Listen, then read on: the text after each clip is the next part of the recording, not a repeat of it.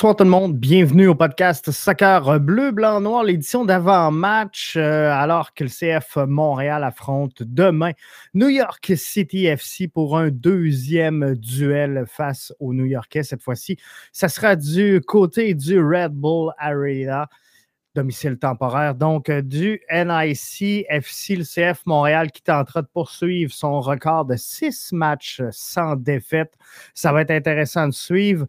Euh, les absents, on va commencer par ça pour euh, New York City, Sean Johnson et euh, James Sand, qui, on le sait, sont avec la sélection américaine du côté de la Gold Cup. Hébert, qui n'avait pas joué encore cette saison, et Magno, le Brésilien de 19 ans, qui avait pris part à quatre rencontres cette saison, dont un à titre de titulaire, sera également absent pour cette rencontre.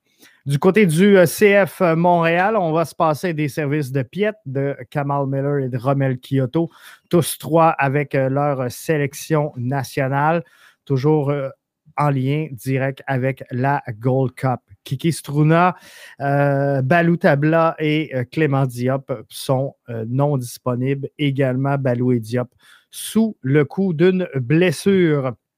Ça va être intéressant. Je ne suis pas encore remis je suis pas encore remis de ma victoire dans la fin de semaine, encore excité, sincèrement, par euh, la, performance du CF Montréal parce que, euh, euh, on va se l'admettre, CF Montréal qui fait deux remontadas dans un match, je, ne me souviens pas. Je me souviens pas d'avoir vu ça, de voir un CF aussi agressif. de voir un CF Montréal revenir comme ça quand on sait que la force du CF Montréal n'a jamais été les fins de match wow! Tout simplement excité.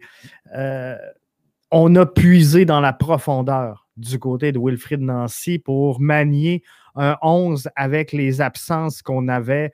Premier départ réussi, je vous en parlais hier pour Torres, mais je vais revenir avec ça parce que c'est un joueur excitant. Mais il ne faut pas oublier, Torres, c'est un joueur qui est en prêt. Euh, Newell Old Boys, il y a une option. Il y a une option reliée à Torres d'achat. Et, là, je me demandais, c'est-tu le temps? C'est-tu le temps pour Olivier Renard de sortir et de le confirmer? Puis je voulais qu'on s'en parle hier, puis finalement, ça, a complètement passé dans le mythe.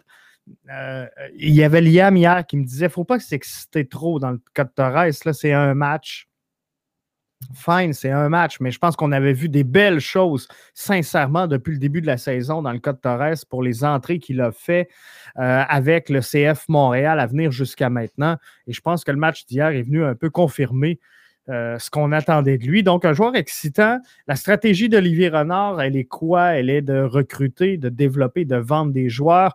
Euh, Torres est disponible pour un achat très prochainement. Est-ce que la fenêtre, elle est là? Peut-être que oui. Peut-être qu'Olivier Renard devrait dépiler. On a sauvé de l'argent avec Hurtado. On a sauvé de l'argent avec Sidich. Euh, c'est peut-être le temps. C'est peut-être le temps d'investir euh, là-dedans. Avant de rentrer dans le vif, du match, pardon, euh, je veux qu'on regarde les absents. on, a regardé les absents. Je veux. Est-ce qu'on gagne ce match-là? Vous êtes là avec moi sur Facebook, vous êtes là avec moi sur Twitter. Venez me laisser un petit message. Est-ce qu'on gagne ce match-là? On va regarder, c'était la question Twitter aujourd'hui.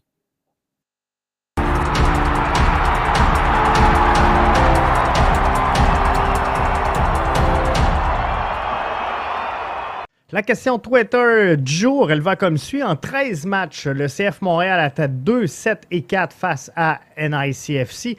Par contre, on a remporté le dernier match. Est-ce qu'on gagne demain? Oui, à 49% match nul à 38 et non à 12,7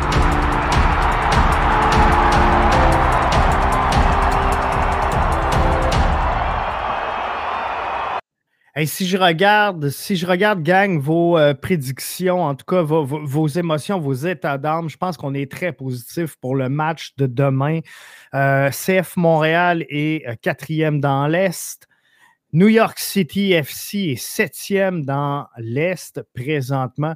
Donc, ça va bien pour la troupe de Wilfrid Nancy qui euh, devra composer tôt ou tard avec le retour de ses effectifs.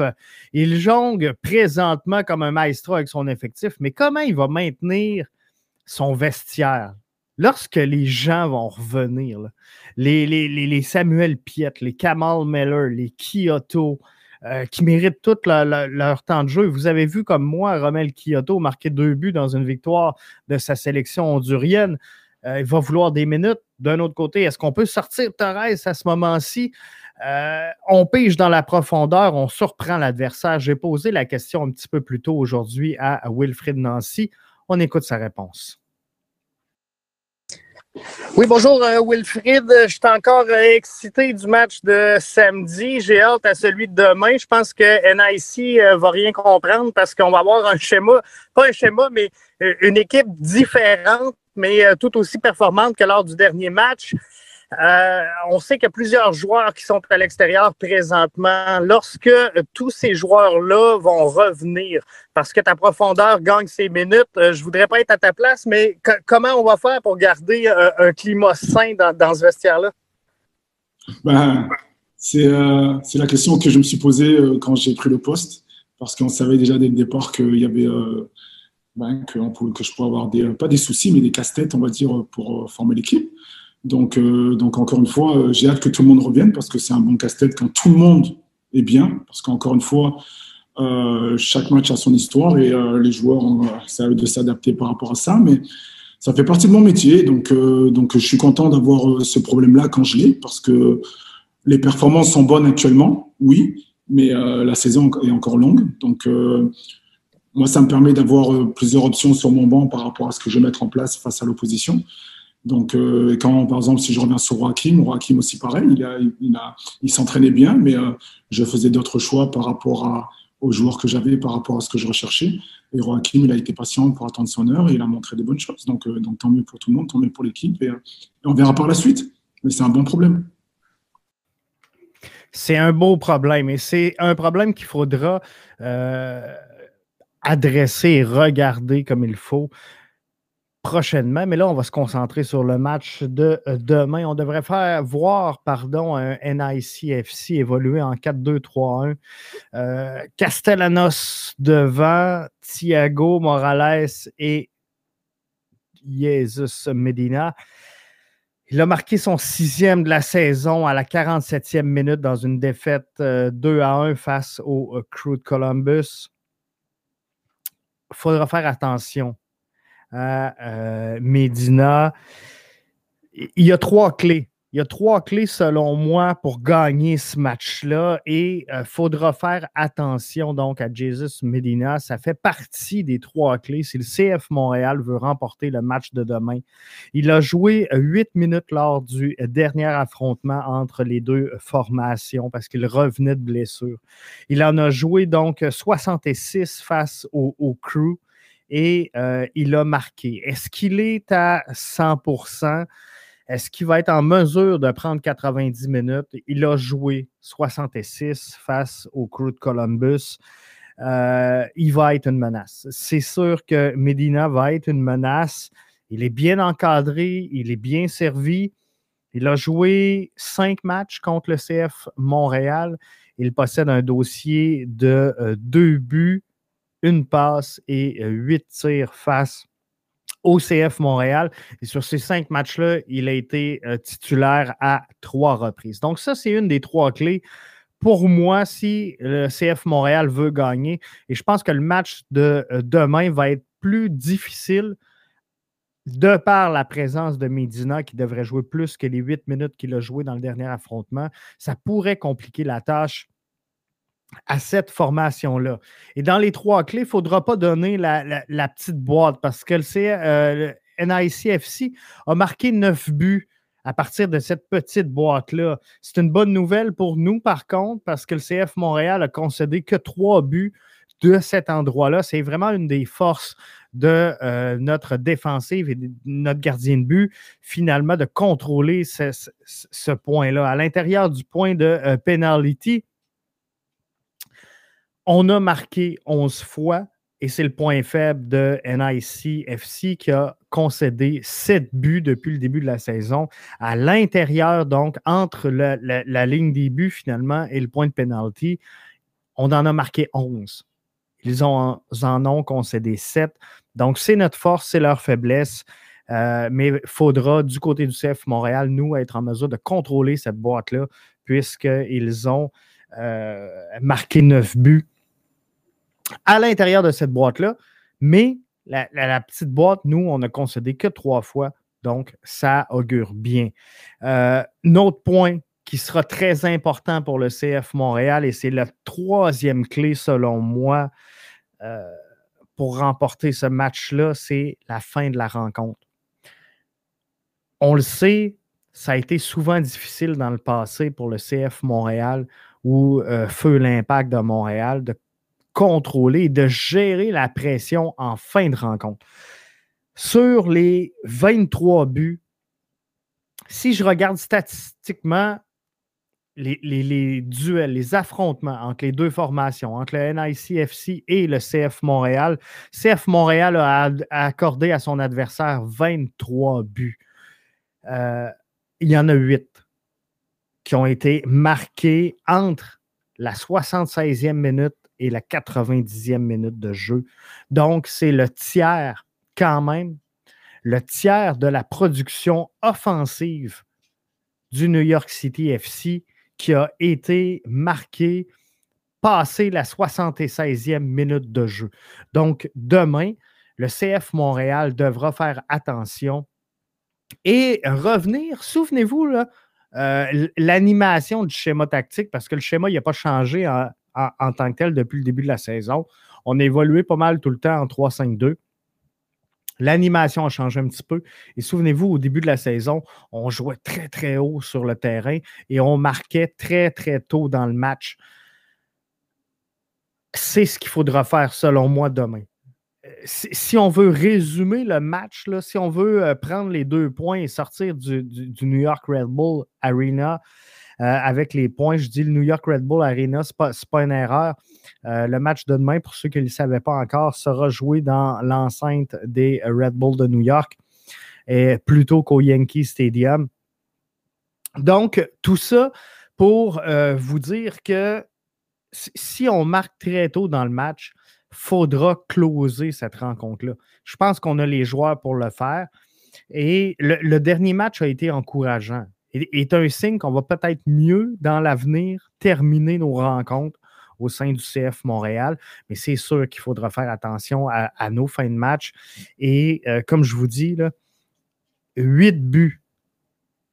Le tiers de la production offensive d'NICFC provient passer la, la, 76e minute de jeu. Donc, il faudra être très avenant là-dessus.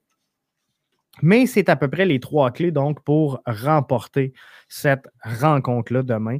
Et je suis très confiant qu'on va réussir à le faire. Euh, au niveau du 11 de départ, sincèrement, j'irai avec la même formule qu'on a utilisée lors de la dernière rencontre. Euh, je pense que ce schéma-là a très bien répondu. L'animation que Wilfried en a fait euh, a été à la hauteur de ce qu'on attendait, de, de ce qu'on désirait pour ce match-là. Donc, je ne modifierai absolument euh, rien face à NICFC. C'est sûr qu'ils ont une ligne euh, je vous le disais tantôt, ils jouent en 4-2-3-1. Et si, je regarde le 3-1 offensif avec euh, Castellanos euh, devant et Thiago Morales et Medina tout juste derrière, ça fait mal. Et Tyner Hall en, latéral droit fait également du très bon travail pour NICFC. Donc, faudra euh, surveiller tout ça parce qu'il euh, réussit à faire quand même de quoi de très bien, réussit à placer beaucoup de passes décisives. Alors, faudra surveiller ce couloir-là avec euh, Medina. Donc, est-ce qu'on donne une charge un petit peu plus défensive? On, avait utilisé à la gauche Lassie Lapalainen pour ses talents offensifs. Donc, est-ce qu'on pourrait bouger là un petit peu pour avoir un défenseur, euh, pas un défenseur, mais un latéral un petit peu plus défensif? Donc, est-ce qu'on pourrait voir peut-être euh, de ce côté-là et euh, Zachary Broguillard démarrer cette rencontre-là? Peut-être le seul enjeu que je pourrais voir de modification au sein de l'alignement du CF Montréal pour la rencontre de euh, demain. Mais euh, sinon, je regarde tout ça et je pense que c'est une équipe qui est prenable NICFC cette saison. On est en mesure de les battre. Euh, on a longtemps parlé d'une équipe qui était supérieure au CF Montréal. Je pense qu'on peut parler d'une équipe présentement qui se bat, euh, malgré que le CF Montréal ait trois positions d'avance présentement sur NICFC. Je pense que euh, c'est deux équipes qui se battent pour le même peloton. La bonne nouvelle, c'est qu'à partir du moment, de, ce moment-ci, gang, on est capable. On est capable de, souhaiter que euh, Montréal soit considéré comme un peloton, dans le peloton de la course aux séries longtemps au début de saison, hein, plusieurs observateurs plaçaient le CF Montréal 13e, 14e dans l'Est, euh, dans les tout derniers échelons, dans les tout derniers rangs. Je pense que cette formation-là a démontré qu'elle pouvait aspirer aux séries. Et présentement, si on refait le même sondage à travers tous les analystes, les observateurs, les gérants d'estrade euh, de cette euh, ligue-là, je pense qu'on voit le CF Montréal comme un aspirant aux séries d'après-saison avec le tiers de la saison euh, déjà entamé. Je pense qu'on est dans la bonne direction. Donc, il faut maintenir la pédale au fond du côté du CF Montréal. Mais c'est le fun parce que présentement, comme je le disais tantôt, et vous le voyez dans le bas, il jongle comme un maestro avec son effectif. Wilfried Nancy joue avec sa profondeur. On a parlé souvent hein, dans les podcasts au début de saison que euh, cette année, ce qui pourrait faire la différence pour le CF Montréal était cette profondeur-là qu'on avait euh, cette saison, qu'on n'avait pas dans les années subséquentes.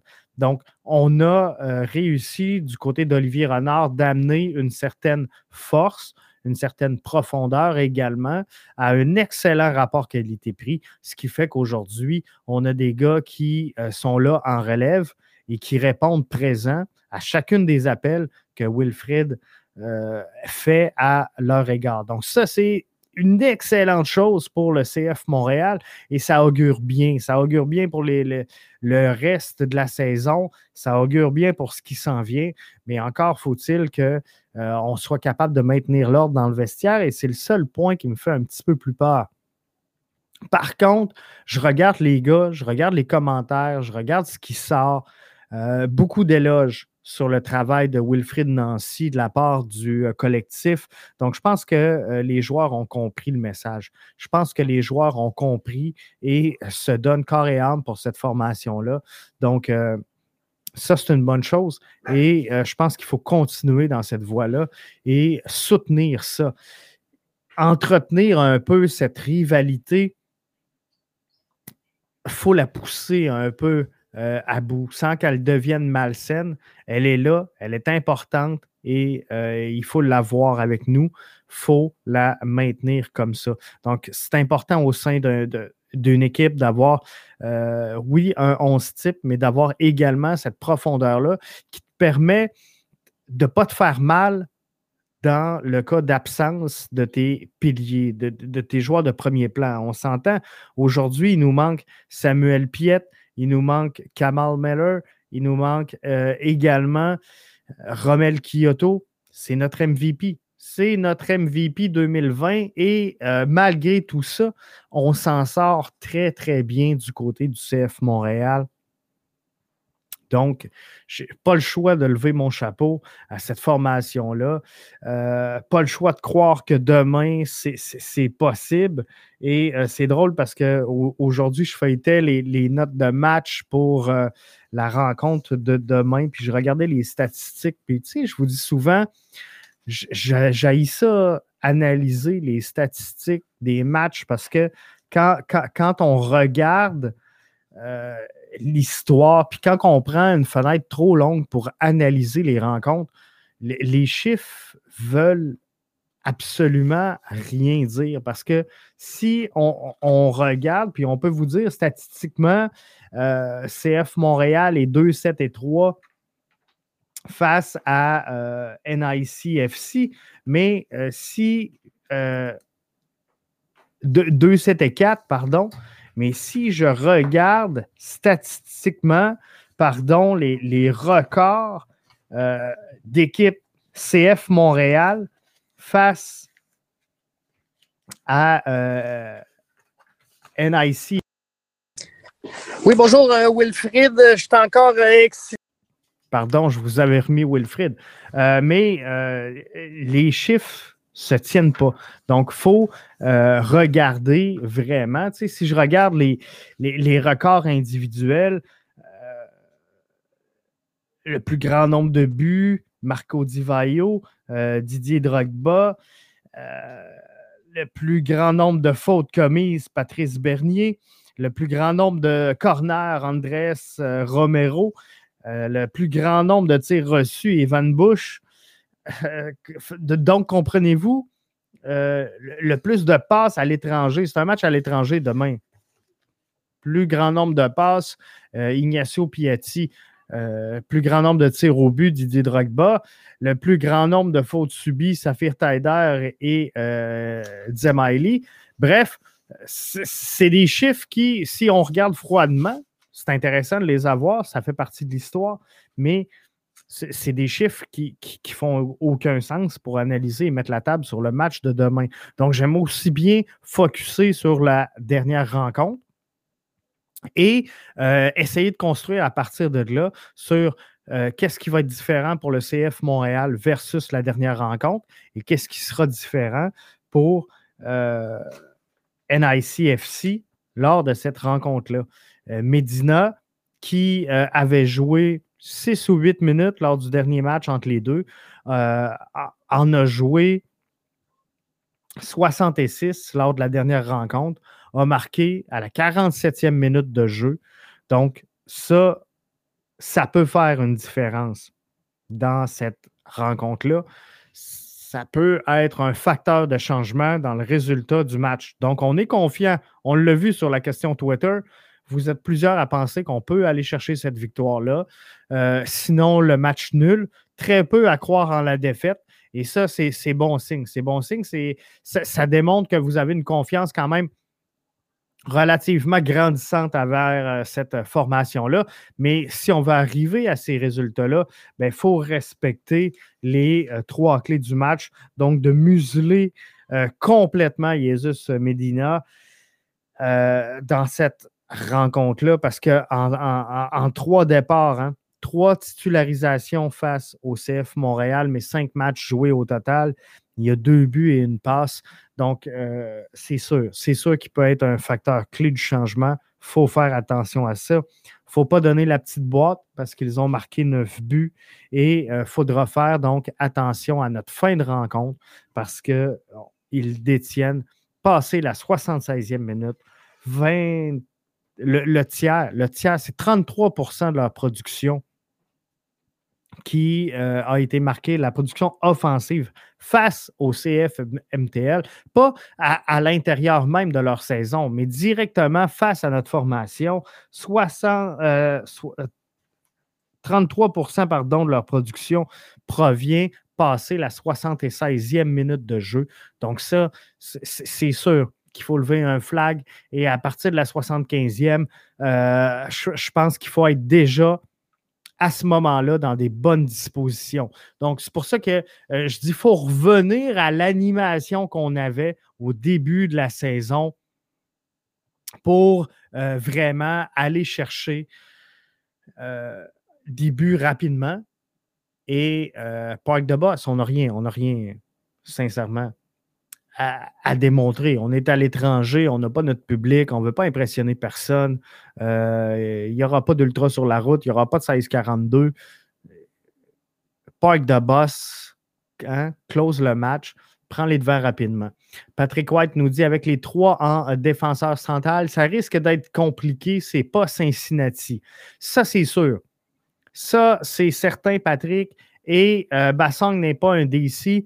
Euh, on, l'a vu un peu dans le match euh, se, réajuster. Je pense qu'on est revenu dans l'animation qu'on a fait du 3-5-2 à un schéma un petit peu plus à quatre défenseurs euh, à un moment donné dans le match face à Cincinnati.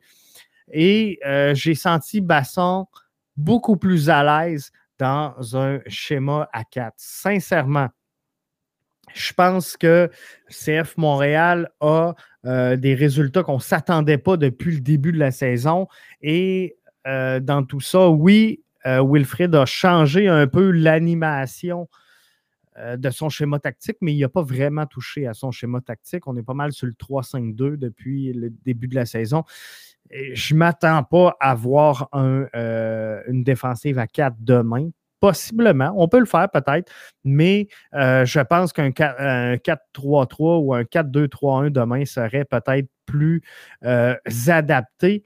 Mais sincèrement, j'y crois pas vraiment. Je crois qu'on va regarder le 3-5-2 et que dans l'animation, on va peut-être revenir là, à un schéma qui ressemble plus à une défensive à 4, un peu comme on le fait par moment face à, Cincinnati. Pat qui nous dit exact, un 4-3-3 ou un 4-2-3-1 je m'attends à voir du côté de euh, New York City un, 4-2-3-1.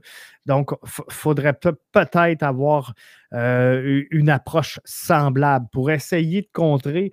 Ne faut pas l'oublier, dans le, 4-2-3-1, le 4 en haut, c'est euh, Castellanos, Thiago Morales et Medina. C'est très menaçant pour NIC FC. Donc, il faut faire attention de contrer ces quatre joueurs-là. Maintenant, est-ce qu'on est capable de le faire à trois défenseurs centrales alors que euh, Struna et Meller sont absents?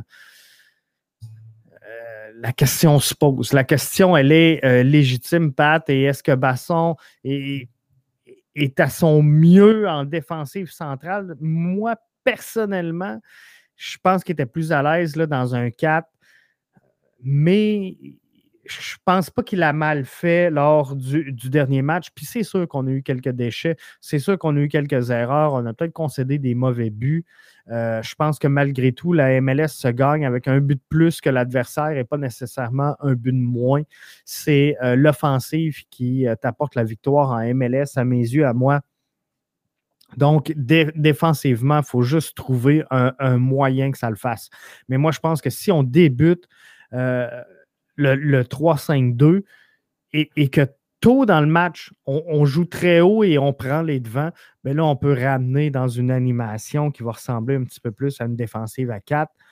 Et euh, comme je disais, on n'a rien à prouver, on n'a rien à démontrer, on n'a rien à gagner. Donc, je pense sincèrement qu'on euh, pourrait le jouer comme ça pour demain, tout simplement. Je vais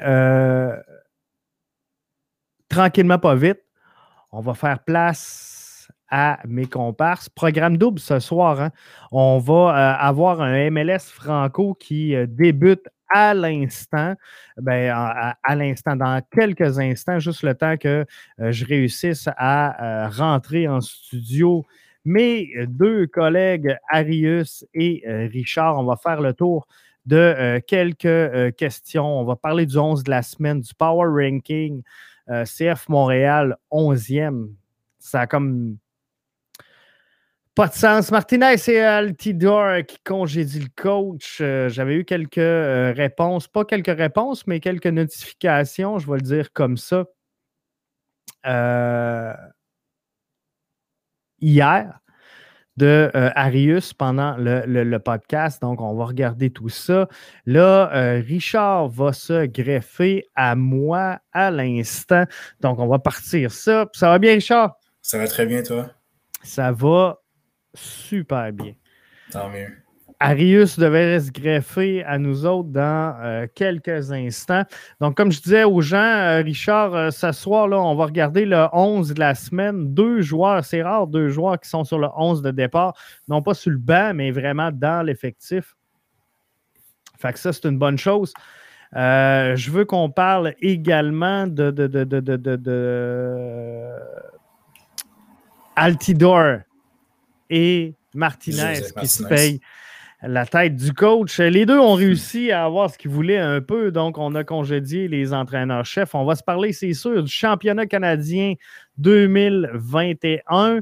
Euh, je ne parlerai pas de Walk in the Park euh, pour euh, Montréal, mais ça risque d'être quand même un chemin bien ouvert, on va le dire comme ça, pour mm-hmm. le CF Montréal. Donc, ça risque d'être euh, quelque chose de vraiment bien pour le CF Montréal.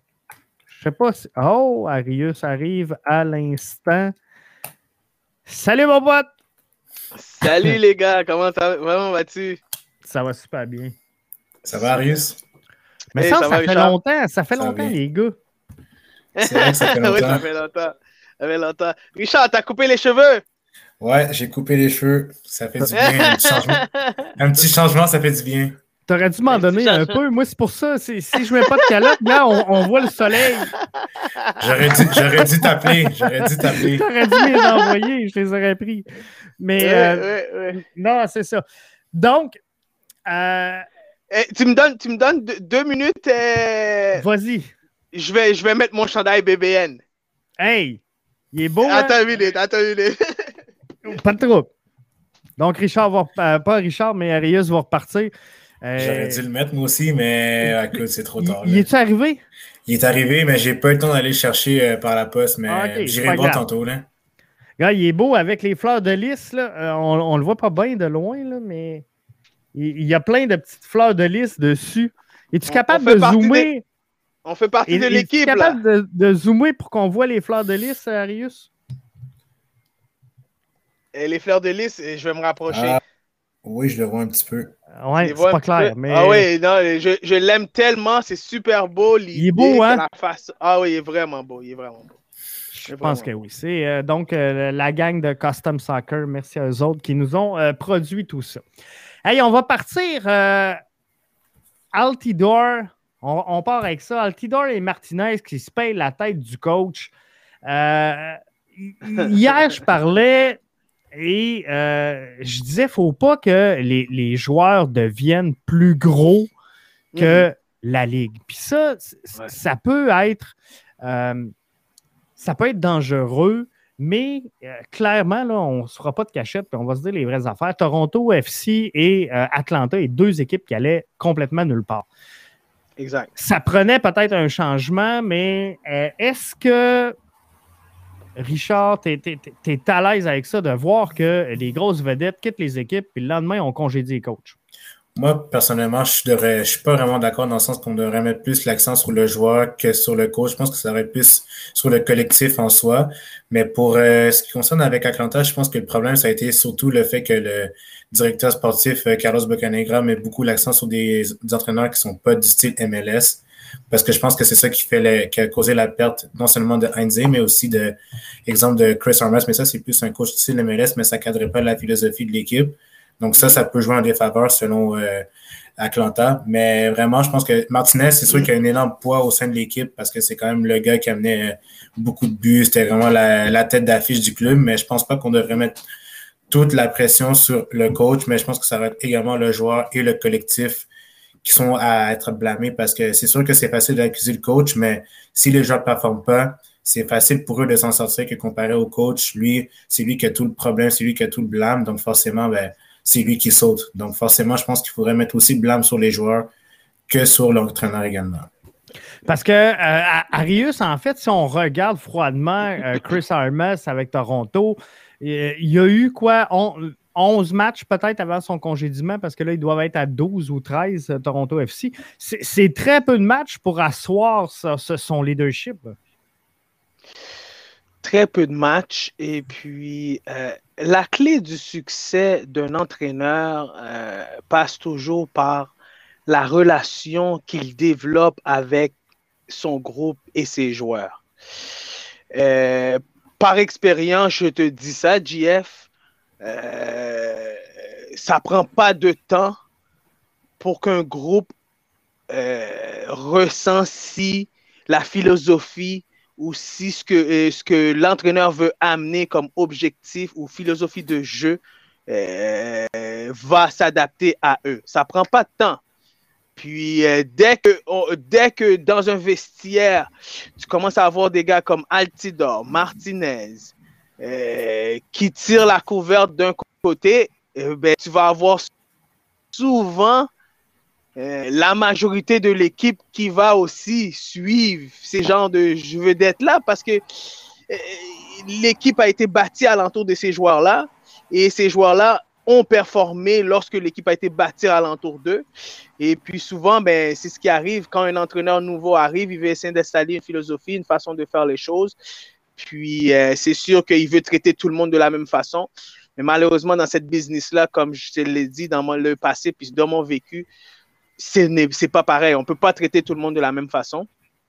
Et puis, ben, la clé du succès, c'est de vraiment trouver euh, un environnement de travail, une atmosphère qui est bonne pour tout le monde, dans tous les sens, et puis que tout le monde se sente libre de montrer leur talent. Je pense que c'est ça qui a manqué aux côtés de Chris Armes, puis aux côtés de euh, l'entraîneur de l'Atlanta. C'est ça, c'était difficile d'asseoir tout ça.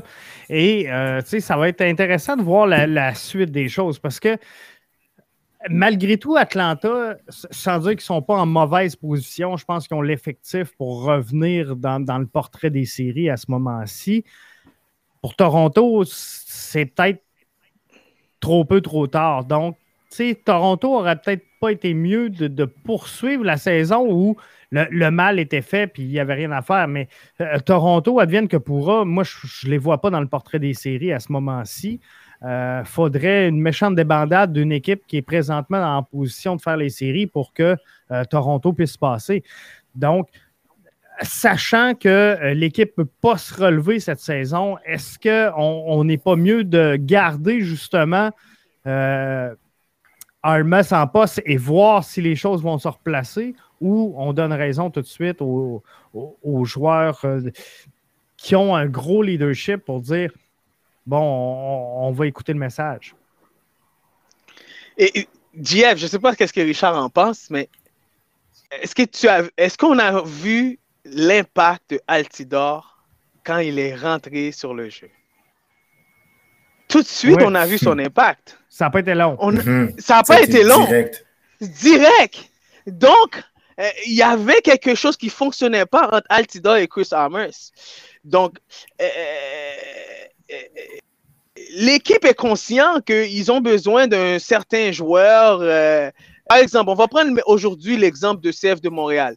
Si aujourd'hui on demande qui peut nous faire gagner On demande dans le vestiaire du CF de Montréal qui peut nous faire gagner? Plusieurs, je suis sûr, vont dire en ce moment, on met notre argent sous Toy. Ouais. C'est pas mhm. Kyoto qu'on va mettre notre argent. Donc, parce que c'est toi qui, qui produit, puis c'est toi qui les met en confiance que on a quelqu'un qui peut nous permettre de gagner puis de finir les matchs. Ben, c'est ce qui manquait à, Toronto depuis le début de la saison parce que Altidor était blessé, parce que Altidor ne s'entendait pas avec l'entraîneur, parce que Altidor n'était pas en, mesure de jouer de la façon que Chris Amos voulait qu'il joue, euh, parce que Altidor, euh, comme Richard l'a beaucoup mentionné, selon, lors de ses analyses, Chris Amos, c'est un entraîneur qui demande beaucoup physiquement de ses joueurs. Donc, rentrer dans un vestiaire comme Toronto FC, tu demandes à un Altidor à l'âge qu'il est rendu de presser euh, à toutes les 3-4 ballons.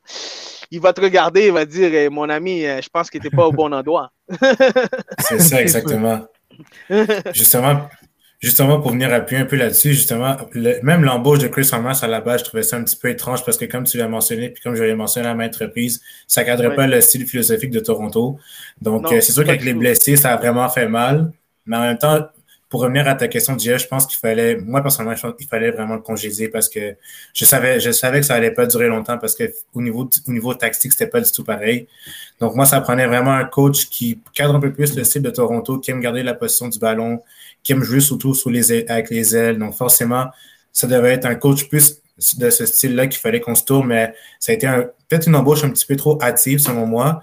Mais je pense que là, le congédiement de Armas, ça a fait plus de sens parce que c'est que Toronto, même quand tu joues à domicile, le but de Josie Altidore, qui est un but classique de Josie, un centre oui. dévié de la tête, parce que le nombre de fois qu'il marque de la tête face au CF Montréal les années précédentes, même contre les autres équipes, c'est un but typiquement à la Altidore. Donc, forcément, ben, c'est sûr que ça fait plaisir à voir. Donc, euh, mm-hmm. franchement, le congédiement de Armas, c'est mérité. C'est ploche, mais je pense que c'était mérité pour euh, la suite de la saison pour Toronto. Et tout de suite, et pour finir là-dessus, GF, ben, les deux derniers matchs, ben, je pense que c'est deux, matchs nuls pour Toronto FC. Donc, euh, Toronto FC est revenu de l'arrière. Ils ont bien joué. Ils ont joué à un match où ils, possédaient, bien le ballon. Euh, ils faisaient circuler le ballon. Donc, euh, on a vu un Toronto FC comme dans les dernières années. Donc, avec un Chris Summers, je pense que le style de jeu était vraiment pas pour ce groupe de joueurs-là. Malheureusement pour lui, il n'a pas pu établir sa philosophie. Et, et, si ce n'est pas un joueur d'impact, ou si ce n'est pas un joueur de premier plan qui pose ce geste-là, est-ce qu'on arrive, parce qu'il peut avoir raison, même si ce n'est pas un joueur de premier plan, mais mm-hmm. ce que je veux dire, demain matin, euh, je, vais ramener, là, pour mettre les auditeurs en contexte, je ramène ça au CF Montréal, mais demain matin, mm-hmm. Mason Toy quitte le, CF Montréal en disant, moi, puis euh, le coach, là, ça marche plus. Ça, ça marche plus ça se peut qu'on euh, tasse euh, Wilfried Nancy, mais la, même réaction de, par exemple, Emmanuel Maciel, je pense qu'on va lui mhm. dire, tu sais, attends sur le banc et gagne tes minutes, là, tu sais. mais il peut avoir raison, pareil. Tout à fait. Tout à fait, mais je pense que, encore une fois, je pense que la MLS se fie trop sur la réputation du joueur. Mais c'est sûr qu'un joueur du type comme Massé, qui est plus un gars qui est sur le banc, qui gagne des minutes de jeu, en, attendant que les autres arrivent, mais tu as peut-être un petit peu moins de poids, mais tu contribues également au sein de l'équipe. Mais je pense que ça vaut peut-être pas la peine d'aller euh, chercher euh, du trouble pour rien parce que pour un joueur comme Maciel, c'est plus quelqu'un qui va aller aider le sein de l'équipe. C'est vraiment peut-être, c'est chiant ce que je veux dire, mais une, comme une sorte de roue de secours pour euh, le collectif du CF Montréal. Donc, ça vaut pas la peine, selon moi, de se disputer pour des minutes. Si c'est un joueur de ce type-là, exemple, tu prends un joueur comme des joueurs comme Drogba autrefois qui se prenaient du gazon, Altidore ou même Martinez encore une fois, ben là, peut-être que ton poids va être un peu plus important parce que toi, tu contribues au sein de l'équipe comparé à Maciel qui est là juste pour venir aider certains joueurs. Mais ça ne vaut pas la peine, selon moi, pour Maciel de, se disputer comme ça. On va se diriger. Ah, t'allais-tu rajouter, euh, Arius? Mais c'est juste pour dire, euh, Jeff, euh, c'est une business. C'est une business. Malheureusement, les joueurs comme Altidor, comme Martinez, ils produisent, ils vendent des billets, ils vendent des chandails et ils ont du succès. Donc, puis ils ont aussi l'appui, ils ont l'appui de la, de la fanbase la fanbase, ils ont l'appui de la fanbase, tu, tu le mentionnes, ça c'est primordial. Dès qu'ils ont l'appui de la fanbase, puis l'entraîneur ne fonctionne pas avec le joueur préféré de la fanbase, il, il y a un problème là, il y a un problème et puis, et puis en plus l'équipe performait pas. Si l'équipe performait, ça, ça, ça aurait été une autre histoire mais l'équipe ne performait pas. Et puis on voit Altidor revient après le congédiement de l'entraîneur. Il marque dans son premier but. Il n'était même pas titulaire. Donc le message a été passé, c'est clair. Donc ah euh, Chris, Summers, il, a payé pour ses erreurs. Il a péché, donc euh, il a payé pour ses erreurs. On va aller voir, euh, on va passer championnat canadien. on connaît un peu les détails de ce qui s'en vient pour le championnat canadien des équipes MLS. On va aller mhm. voir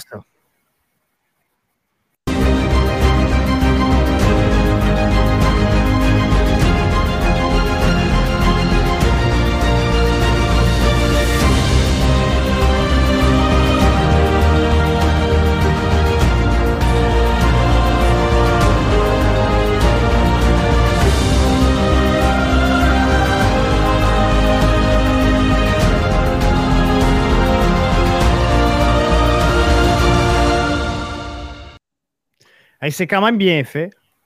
Oui. Hein? Quand même pas si Mais euh, ça me. Ben, inspirant, inspirant. Oui, c'est ça, c'est bien.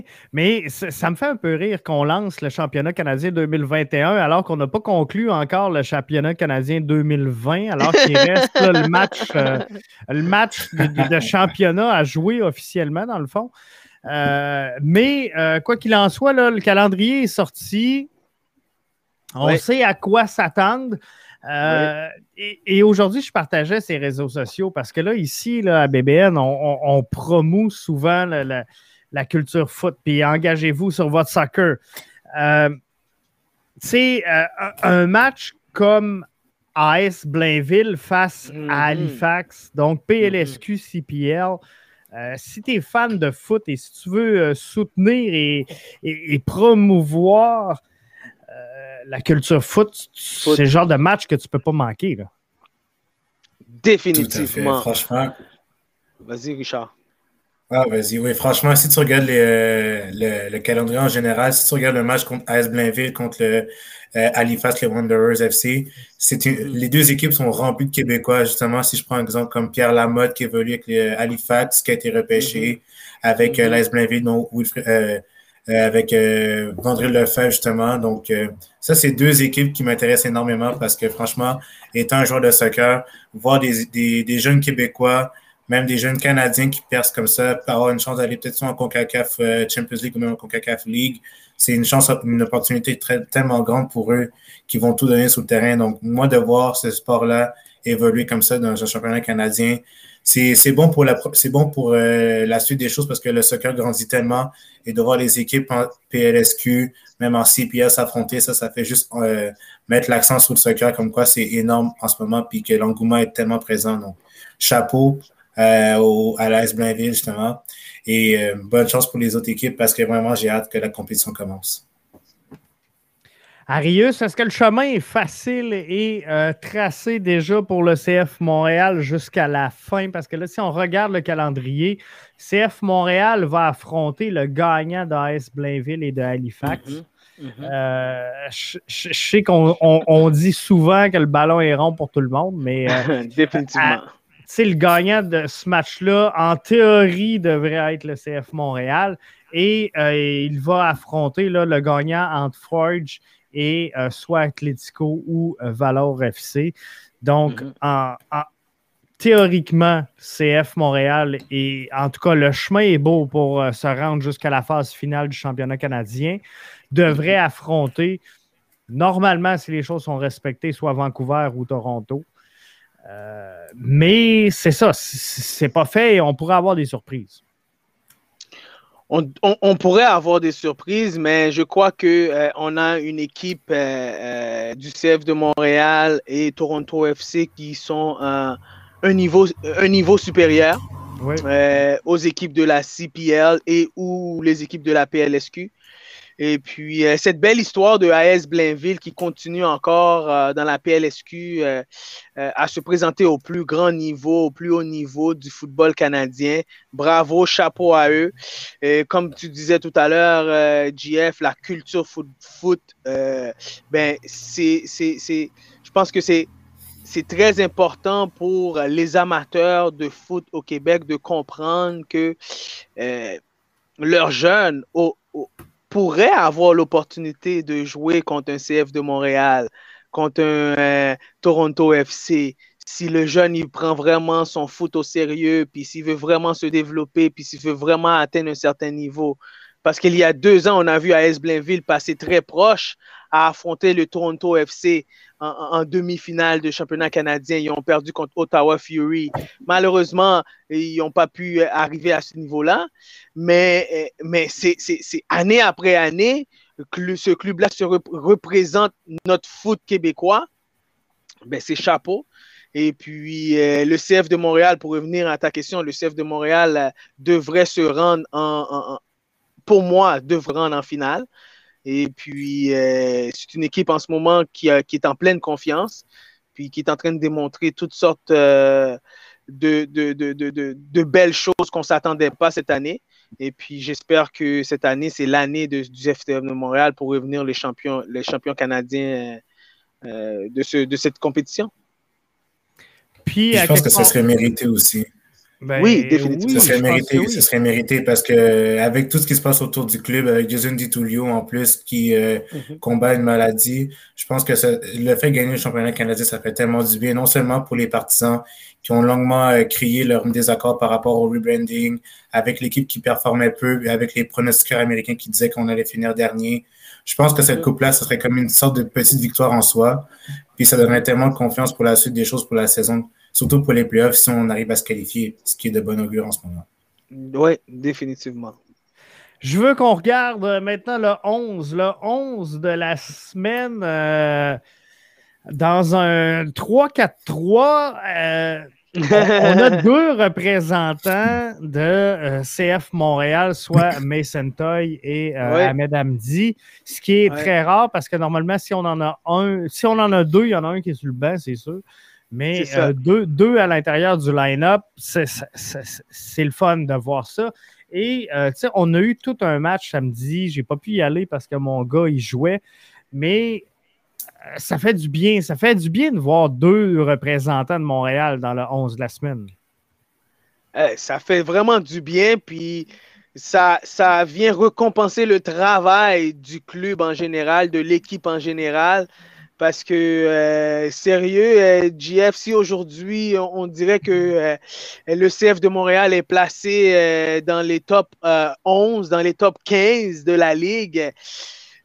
personne n'aurait penser ça aujourd'hui. Et puis, bravo à eux avec toutes les circonstances euh, de la COVID, le fait de, jouer à l'extérieur. Euh, euh, écoute, ils sont en train de démontrer que le SNIC a mis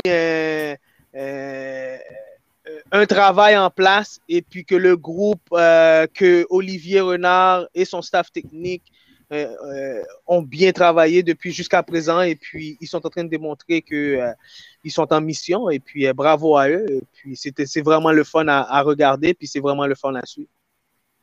Mais il manque un joueur selon moi. On aurait dû être trois. Avec Joaquin Torres, franchement, ce qu'il nous a livré comme, comme performance aurait dû au moins faire partie sur le banc parce que durant toute la rencontre, son pot, ça, frappe sur la barre transversale. Euh, son petit nutmeg euh, pour alimenter le but sur, de Hamdi, son premier. Franchement, il aurait dû être au moins sur, le banc, mais comme tu l'as mentionné, Arius, franchement, le CF Montréal mérite tout, euh, tout honneur parce qu'il nous livre une marchandise tellement, une saison tellement grande et tellement inspirante aussi, surtout que les, circonstances actuelles qu'ils ont vécues pendant au moins un an. Le fait de voir les partisans au Stade Saputo, ça fait tellement du bien. Même moi, j'aurais aimé ça y aller, mais mm-hmm. malheureusement, j'ai pas pu. Mais franchement, ça faisait du bien de voir euh, les partisans revenir au Stade Saputo. C'est sûr qu'il n'y avait pas tout le 16-42 euh, qui était là, mais n'empêche que l'ambiance était présente. Mais euh, pour revenir au 11, au 11 de la semaine, c'est totalement mérité avec Mason Toy qui est très en forme, justement. Amdi, qui peut-être, selon moi, va être l'un des peut-être les favoris de la foule s'il continue à performer comme ça. Et même Joaquin Torres qui aurait dû être là, selon moi, mais c'est pas grave. Mais franchement, on a vu tout le potentiel que ce groupe avait avec Wilfried Nancy. Les circonstances sont arrivées pour le club. Alors, franchement, moi, c'est chapeau, puis je suis vraiment fier du, euh, de ces, non seulement de, ces deux gars-là, mais également de toute l'équipe en entier.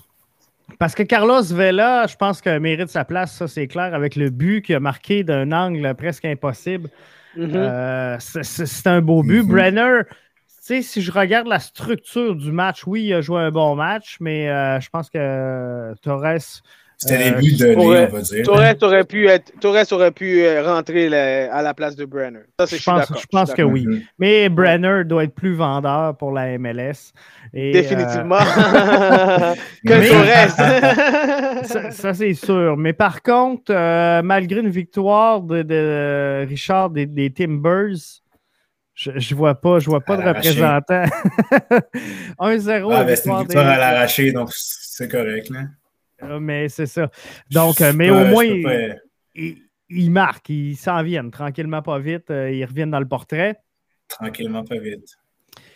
La seule chose que mais, je mais, mais, je pense que Torres ne l'a pas fait, le fait que c'est un 3-4-3. Ouais, c'est ça, peut-être. Ouais. Ça, ça, nuit un peu. Euh, je regarde le, Power Ranking, les gars. Euh, on, ne voit pas, on voit pas encore le, CF Montréal, puis je me l'explique mal. On ne voit pas le CF Montréal dans le top 10. Euh, je comprends qu'on les avait mis très loin au début de la saison. Là. Tout le monde les mettait soit 13e ou 14e dans, l'Est. Mais si, je regarde le Power Ranking, mm-hmm. premièrement, les les Revs, ils, vont en haut. les Revs devraient être premiers, selon moi. Mais, euh, tu sais, si je regarde NICFC qui euh, est dans le top 10, pour moi, présentement, n'est pas une équipe. Puis, euh, c'est pas que pour le CF Montréal, mais les autres qui sont dans la même course. Je ne suis pas sûr que c'est présentement, au moment où on se parle, la dixième meilleure formation de la MLS. Même si tu regardes aussi du côté de LAFC, je pense que même qu'eux ne méritaient même pas d'être cinquième parce que c'est quand même un bon, un bon majeur. Ben oui. C'est ça, de cinq grands. Donc, je pense que moi, les performances de LFC ne me n'étonnent pas tant que ça parce que je suis pas impressionné de leur saison générale. Moi, j'aurais aimé voir le CF Montréal au moins dans la septième, huitième position, même neuvième. Mais de voir le LFC, je pense que ça fait une petite part de favoritisme, encore une fois, de la MLS. Comme quoi tu veux promouvoir tes grosses équipes. Mais c'est dommage, encore une fois, pour le CF Montréal. Mais en même temps, je me dis que si tu n'es pas dans le. J'aime mieux être un underdog que d'être euh, mm. quelqu'un qui soit vraiment plus euh, mis de l'avant parce que tu continues à performer pareil. Donc, euh, Mais e, e, exemple, je comprends pourquoi le NYCFC est dixième. C'est parce que les deux derniers matchs, ils viennent de les perdre. Avant ça, c'était une équipe qui était encore invaincue.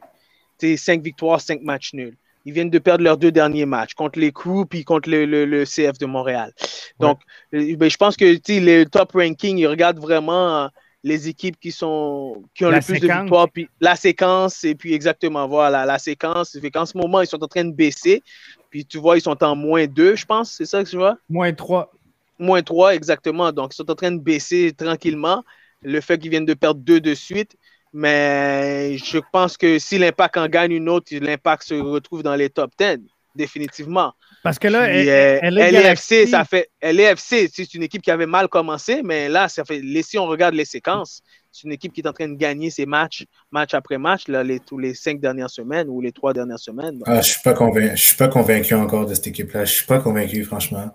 Il manque encore un petit truc de séquence. pour que LFC soit tout simplement. Mais je pense qu'il manque encore un petit truc selon moi. Tu sais, LA Galaxy, ben là, à moins 3, c'est parce que là, ils ont perdu contre Vancouver. Tu peux pas voilà. contre Vancouver. Mhm. Ils avaient perdu, je pense, la semaine avant aussi. Donc, euh, euh, donc euh, ça, c'est compréhensible. Ils sont, ça, je peux comprendre. moi, c'est vraiment le LFC. Ouais, ouais c'est ça. Exactement. Je pense que c'est là que tout ça s'est joué. Seattle qui perd un, un, match, mais euh, demeure quand même donc premier, mais je, pense qu'ils sont assez solides en tant que formation pour mériter finalement le statut d'être premier. LFC, ça fait trois victoires de suite en passant, les gars. OK. C'est ça, j'avais pas, la. 2-1 contre euh, euh, Real Salt Lake, 2-0 Austin, puis 1-0 Real Salt Lake encore. Donc, c'est tranquillement, tu vois, c'est des séquences. Puis Carlos Vela commence à compter, Diego Rossi commence à se faire voir. Donc, donc tranquillement, pas vite, ça avance. Tranquillement, pas vite, ça avance. Mais mhm. là, si, les, si le, CF de Montréal continue à performer, Toy continue à, à, à, à, produire, Amdi continue à produire, ben, on va les voir dans les top 10 parce qu'ils sont en train de nous démontrer une certaine constance. Tu sais, au début de l'année, on parlait de constance mais là, ils sont en train de nous démontrer une certaine constance. Puis c'est ça qu'on a besoin. Donc, tant autant qu'on a une constance sur le terrain et puis l'équipe performe, l'équipe continue à gagner. Mais là, on va parler plus, on va parler semaine après semaine du CF de Montréal. Puis ça va-tu être dur, ça va-tu être difficile pour euh, Wilfried Nancy à un moment donné de gérer justement euh, ces performances-là? Parce que là, ces joueurs, ces piliers sont pas là, mais la profondeur fait très bien. Ces gars-là, on, parlait tantôt de Torres, on parlait d'Amdi, ces gars-là méritent le minute. Euh, à un moment donné, il va y avoir une compétition assez féroce dans, dans le vestiaire. Puis je veux juste revenir, on va aller écouter. C'est justement ce que j'avais posé à Wilfried Nancy aujourd'hui. Je, veux juste qu'on écoute sa réaction, puis euh, on, va revenir. Oui, bonjour euh, Wilfried. Je suis encore euh, excité du match de samedi. J'ai hâte à celui de demain. Je pense que NIC ne va rien comprendre parce qu'on va avoir un schéma, pas un schéma, mais une équipe différente, mais tout aussi performante que lors du dernier match. Euh, on sait qu'il y a plusieurs joueurs qui sont à l'extérieur présentement. Lorsque tous ces joueurs-là vont revenir, parce que ta profondeur gagne ses minutes, euh, je voudrais pas être à ta place, mais comment on va faire pour garder euh, un climat sain dans, ce vestiaire-là? Ben, c'est la question que je me suis posée quand j'ai pris le poste, parce qu'on savait déjà dès le départ qu'il y avait ben, que, que, je pourrais avoir pas des soucis, mais des casse-têtes, on va dire, pour former l'équipe. Donc, euh, donc encore une fois, euh, j'ai hâte que tout le monde revienne parce que c'est un bon casse-tête quand tout le monde est bien. Parce qu'encore une fois, euh, chaque match a son histoire et les joueurs, ça a de s'adapter par rapport à ça. Mais ça fait partie de mon métier. Donc, donc je suis content d'avoir ce problème-là quand je l'ai parce que les performances sont bonnes actuellement, oui, mais la saison est encore longue. Donc, moi, ça me permet d'avoir plusieurs options sur mon banc par rapport à ce que je vais mettre en place face à l'opposition. Donc, euh, quand, par exemple, si je reviens sur Joachim, Joachim aussi pareil, il, a, il, a, il s'entraînait bien, mais euh, je faisais d'autres choix par rapport à, aux joueurs que j'avais, par rapport à ce que je recherchais. Et Joachim, il a été patient pour attendre son heure et il a montré des bonnes choses. Donc, euh, donc tant mieux pour tout le monde, tant mieux pour l'équipe. Et, on verra par la suite. Mais c'est un bon problème. C'est un bon problème. fait que beaucoup de profondeur chez le CF Montréal, mais à un moment donné, euh, je regardais, puis il euh, faudra voir qu'est-ce que Kyoto va faire ce soir. Je pense que le Honduras euh, joue ce soir, si je ne me trompe pas, contre le Qatar sur le coup de 20 heures, de 21 heures, mais il a marqué deux buts. Il a marqué deux buts à son dernier match, mais s'il revient. Kyoto, oui, il a marqué deux buts. Ouais. Mais, mais, mais tu sais ce qui est ironique, et GF, dans tout ça, c'est que il y a un an de temps, on ne on, on, on, parlait pas de cette façon-là au CF de Montréal. Non, non, ça c'est sûr. On n'avait pas la même profondeur. Mm-hmm, c'est vrai. Donc, c'est la beauté, des, c'est la beauté que l'entraîneur il a cette année, c'est qu'il a plus de profondeur.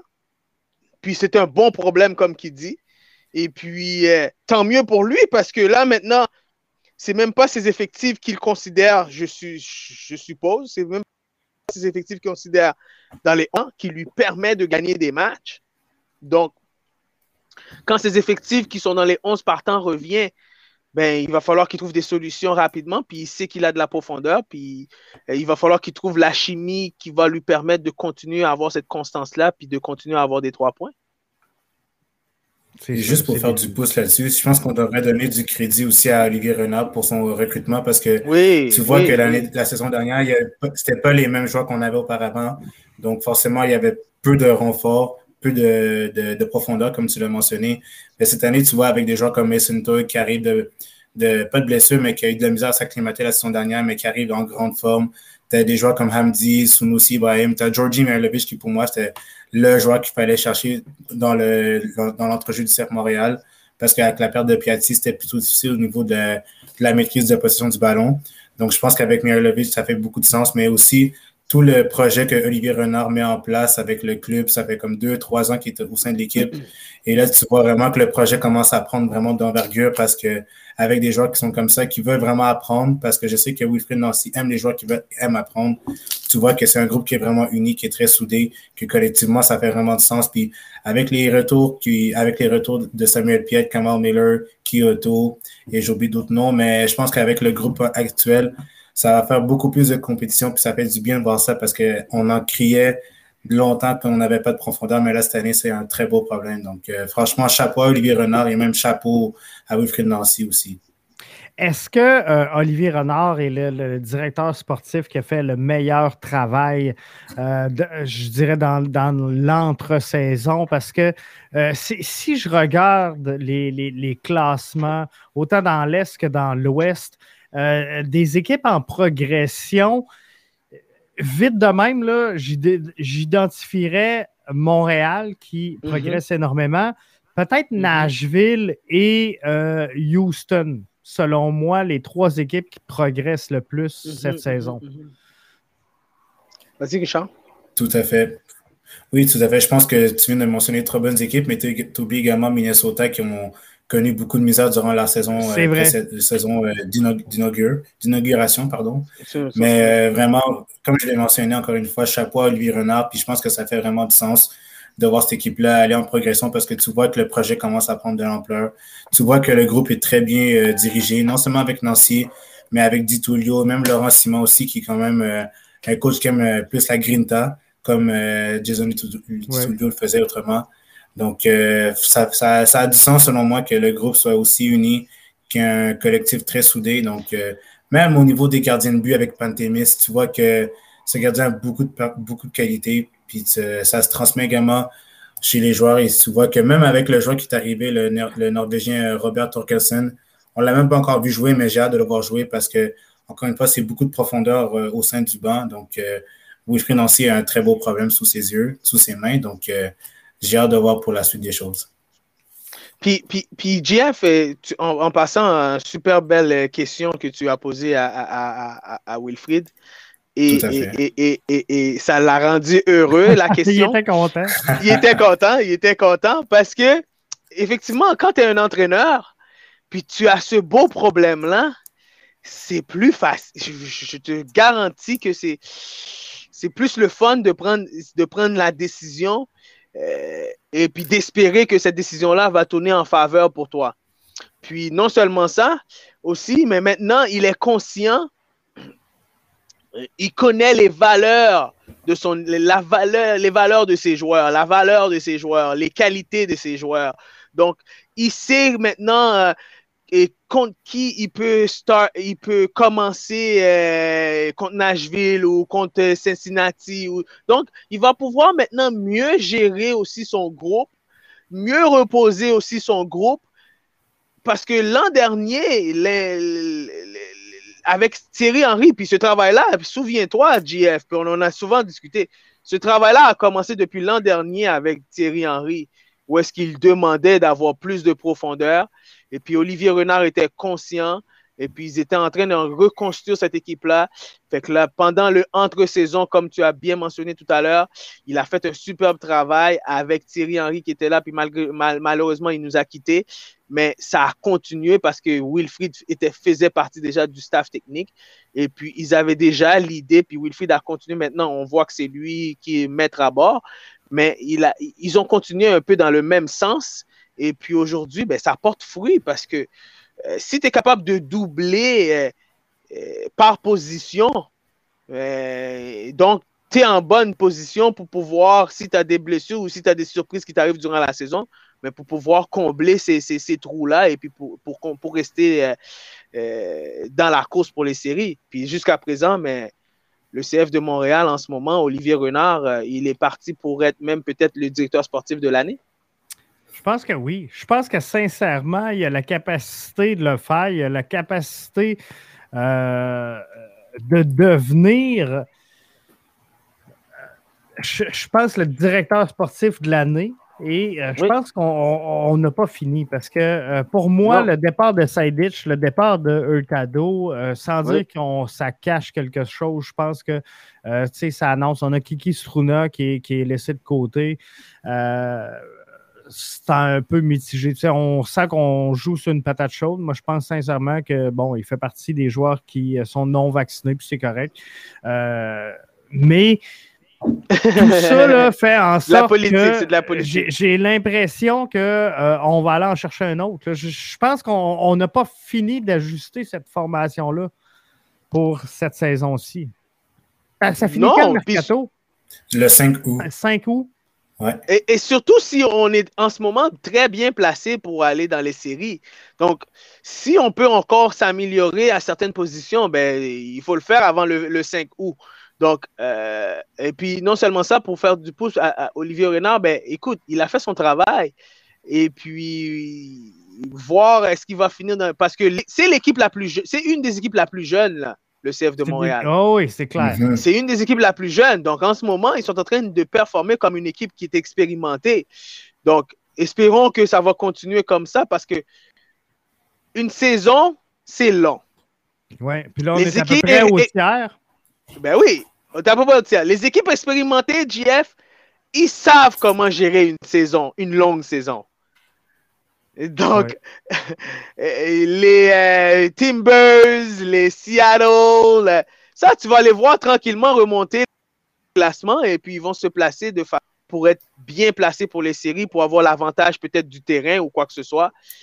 Euh, c'est des équipes expérimentées qui vont savoir, ils savent comment gérer. Mais en ce moment, le CF de Montréal est en train d'apprendre comment gérer une saison avec un staff technique qui connaît très bien la MLS Laurent Simon, euh, Wilfried, Nancy et tout, puis qui est en train d'apprendre à ces joueurs-là comment gérer euh, euh, leur saison en ce moment. Ben oui. Ben, tant mieux avec Olivier Renard qui a compris après une, année d'expérience qu'il fallait avoir de la profondeur pour pouvoir performer dans cette ligue-là. Sinon, tu risques de finir la saison avec des joueurs réserves comme qu'ils ont fini la saison l'année dernière avec des joueurs réserves en CONCACAF. C'est là que ça, ça, risque d'être plus difficile. Oui, ça risque d'être plus difficile. Si on arrive là. Mm-hmm. ouais. Mais je pense que le groupe en général démontre. Le, groupe en général, je pense que le, euh, montre beaucoup de force de caractère parce que durant la saison dernière, même durant la saison, au début de la saison, c'était vraiment difficile avec les épreuves avec Ditulio, comme je l'ai mentionné tout à l'heure, avec euh, le congédiement, le rebranding, tous ces, tous ces aventures-là font en sorte que le groupe soit un peu plus soudé. Puis je pense que même le, le fanbase en général font en sorte que tu dois te lier au club le plus possible parce que à travers euh, ces épreuves-là, tu vas finir par en sortir des, des, bonnes, des bonnes euh, nouvelles, si on veut. Donc, euh, forcément, ça amène des beaux jours pour le CF Montréal, mais comme tu l'as mentionné, Arius, c'est sûr que l'équipe est très, très jeune, mais le groupe est très bien soudé. Tu as un très bon euh, coaching staff, mais également, tu as peut-être même le soutien des partisans, mais je sais que c'est mm-hmm. niaiseux, mais imagine si, imagine si Thierry Henry arrive durant une, une, pratique ou juste pour leur apporter du soutien. Ça, ça fait un énorme bien au sein du collectif parce que lui, il connaît vraiment la game en MLS parce qu'il a joué, mais il a également entraîné, donc il connaît très bien le, le système, comment ça marche. Donc, si tu as cet appui-là de lui et de Wilfred Nancy, même durant le, MLS is back, tu as Thierry Henry qui était là, qui connaît quand même bien le groupe et même le groupe en général connaît quand même bien le, comment ça marche en MLS. Donc, forcément, tu es peut-être un petit peu moins déstabilisé, mais n'empêche que c'est sûr que si tu prends Seattle, Portland, Galaxy ou Kansas City, eux, c'est vraiment. Ils connaissent très bien la ligue. Ben oui. Tout à fait, tout à fait. Mhm. Mais le CF Montréal apprend justement à aller dans ces eaux-là. Donc, c'est sûr que ça va prendre du temps, mais tu vois que le groupe est très bien soudé. Donc, ça va. Ce ne sera pas très long. Je pense que oui. Hey, je vais vous amener complètement ailleurs. Euh, la euh, MLS invite les fans à, voter pour leur 11 d'étoiles. On sait qu'il euh, y aura une équipe d'étoiles formée des joueurs de la MLS pour affronter mhm. l'équipe d'étoiles de la Liga MX. J'ai fait mes choix, j'ai fait mon 11. Et j'ai un représentant du CF Montréal, c'est Rudy Camacho. Euh, donc, dans, un 4-3-3, euh, j'ai mis euh, Lovitz, Camacho, Arega, Roldan. Godoy au milieu avec Buchanan et Clark. Chicharito avec Nani et Pulido en avant. Euh, là, je sais que je vous prends par surprise, mais si je vous demandais de construire votre 11 d'étoiles pour cette rencontre-là, ça serait quoi? Oh mon Dieu. Les postes sont Moi, je sais déjà que j'aurais. Moi, je sais déjà que j'aurais, hein? j'aurais pas mis, j'aurais pas mis Godoy, j'aurais pas mis Ariaga, j'aurais gardé Lovitz ou Camacho. Camacho, je l'aurais mis peut-être sur mon banc. Buchanan, c'est ça qui joue. J'aurais mis euh, Gianluca Buzio. J'aurais enlevé Kaden Clark parce qu'il est transféré euh, à Leipzig. Ouais, j'aurais, j'aurais mis peut-être DK à la pointe. Mais encore là, DK, ça fait pas longtemps qu'il est là, mais je ne veux pas euh, le mettre tout de suite. Je vais peut-être le mettre sur le banc. Et je vais mettre, comment il s'appelle? Daniel Chaloui du côté de Sporting Kansas City à la place de Pulido. Mais Pulido, je le mettrais peut-être sur mon banc ou je l'aurais peut-être juste pas mis. J'aurais mis Chaloui, le jeune ailier hongrois. J'aurais mis. Qui d'autre encore? Ah, Torres, à la place de Polido. Ce serait mon rêve, mais je pense pas que les fans MLS le connaissent assez bien. Mais euh, à la limite, j'aurais mis peut-être Georgie parce qu'il connaît une très bonne saison du côté de Montréal, puis il mérite vraiment.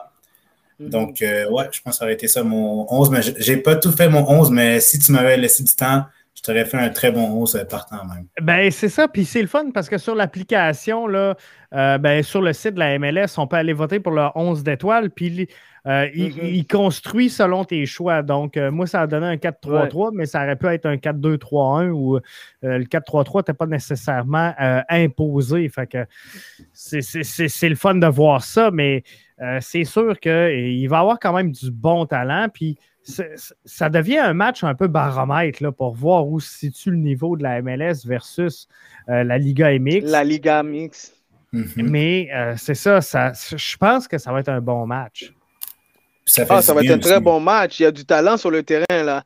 Mais je ne sais pas si un Camacho, je le mettrais là. Euh, Lovitz, oui, il mérite d'être là.